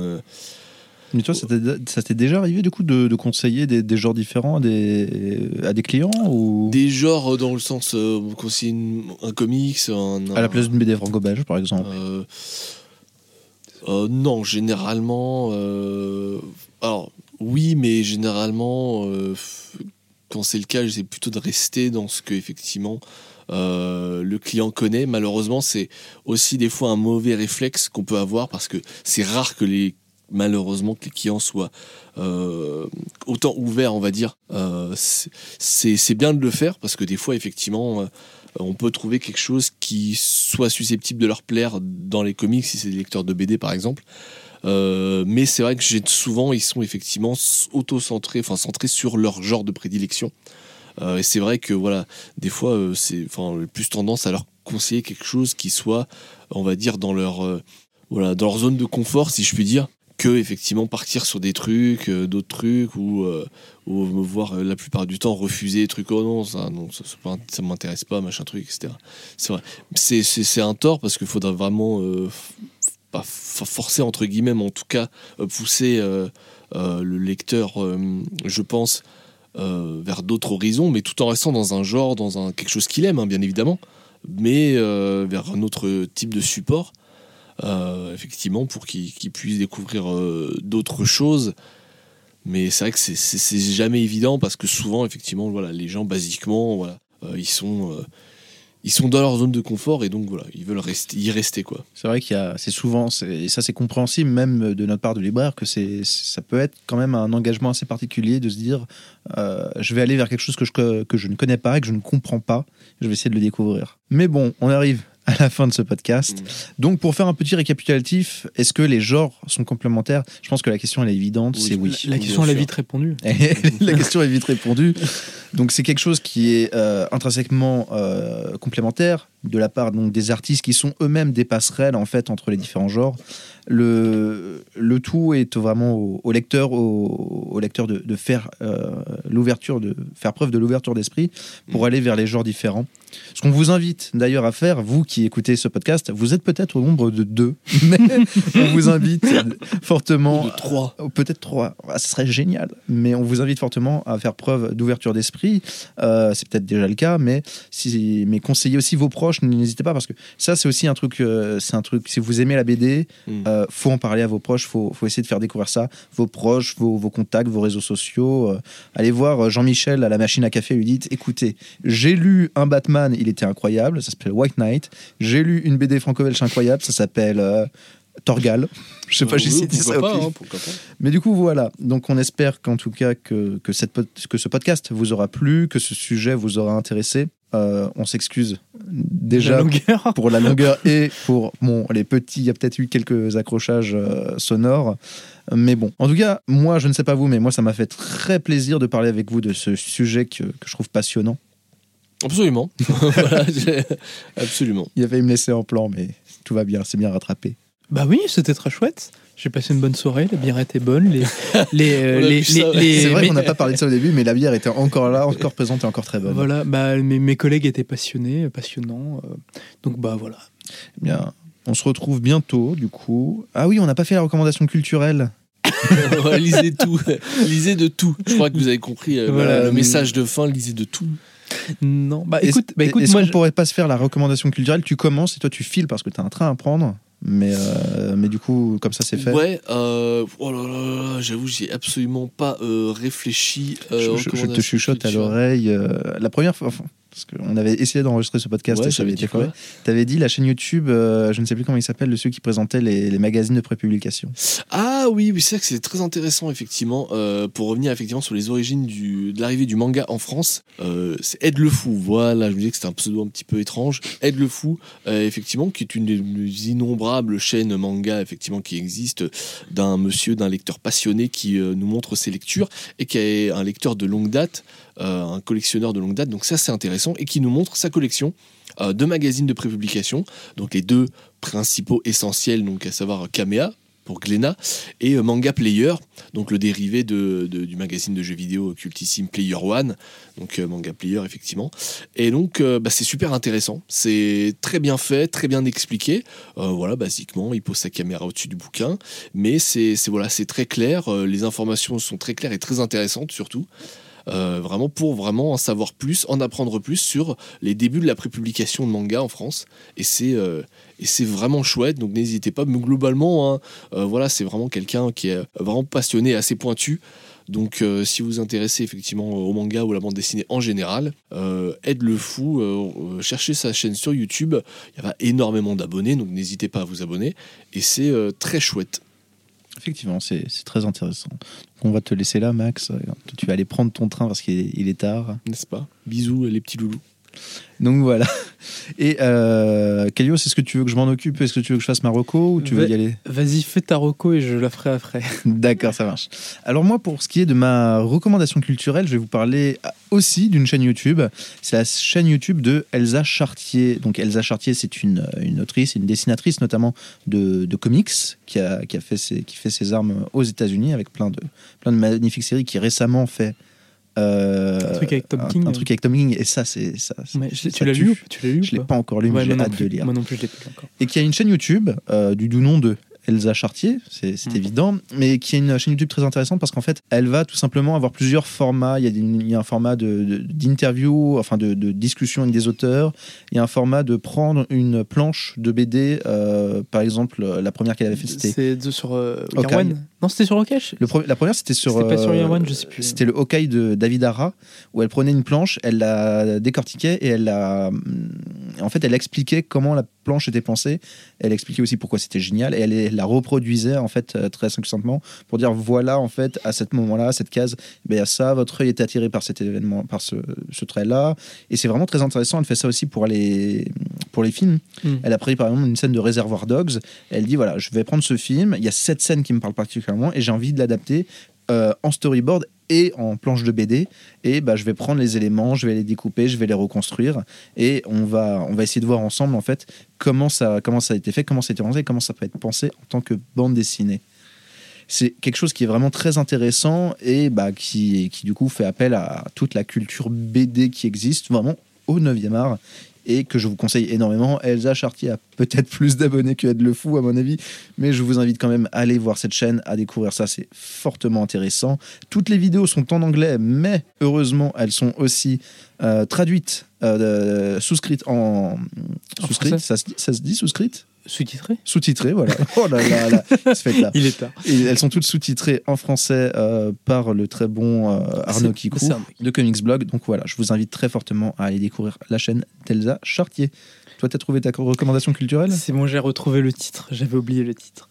Alors moi, j'aurais voulu vous, euh, vous conseiller Speed Racer, les Wachowski à la lumière de la vitesse, qui est un essai qui est sorti euh, il n'y a pas si longtemps, euh, le 17 juin 2021. Je vois ça sur la fiche, et qui est un essai en fait de Julien Abadi qui va chercher en fait à analyser le, film en fait Speed Racer des sœurs Wachowski, qui, a, qui était lui-même en fait une adaptation en film d'une série animée japonaise elle-même adaptée d'un manga et en fait et qui va lui servir à la fois en fait pour analyser le cinéma des sœurs Wachowski et en même temps en fait de faire une espèce de de comment dire de d'analyse melting pot un peu de tout ce qui a pu les influencer et d'essais un petit peu sur la vitesse au cinéma et dans plein de genres donc c'est extrêmement passionnant ça revient sur les débuts de l'image animée euh, sur notamment euh, l'expérience de Moonbridge est-ce que tu vois ce que c'est l'expérience de Moonbridge ou pas? Pas du tout. tu sais, c'est le, le cheval qui a été pris en photo.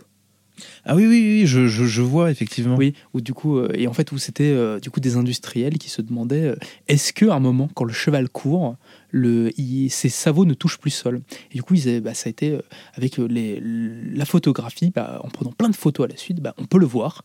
Et du coup, ça, ça a été le début de l'image animée quelque part. Enfin voilà, c'est assez passionnant, ça, ça analyse vraiment bien leur carrière, et c'est vraiment ouais, un essai sur la la transition et la vitesse au cinéma c'est passionnant et c'est justement et ça va chercher dans plein de, de genres différents et de et de manières de justement de mêler plein de cultures différentes donc pour moi je pense que c'est cohérent avec ce qu'on vient de parler et c'est euh, disponible chez l'éditeur Façonnage Façonnage qui font de très bons livres. Euh, Voilà. Moi, j'avais su sur Jim Carrey, c'était vraiment passionnant. voilà avec une préface de euh, Ravik Djoumi Rafik Jumi qu'on embrasse. Voilà. S'il nous écoute, ce sera nous probable, écoute, mais voilà. on aime beaucoup. et de John Gaeta qui est le, le superviseur des effets spéciaux de la plupart des films des sœurs Très intéressant. Voilà. Moi-même, j'irai, je pense, me le Voilà, procurer je peux pour te le prêter si tu veux.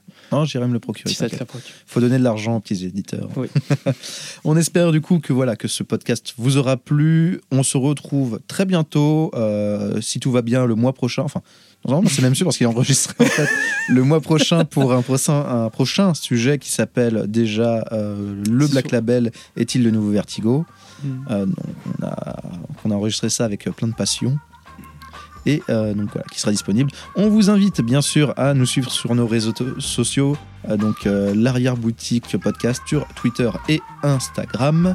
N'hésitez pas à nous laisser vos petits commentaires et surtout à partager l'émission, c'est très très important. On vous embrasse tous, on espère que vous aurez passé un bon moment. Au revoir. Au revoir, gros bisous.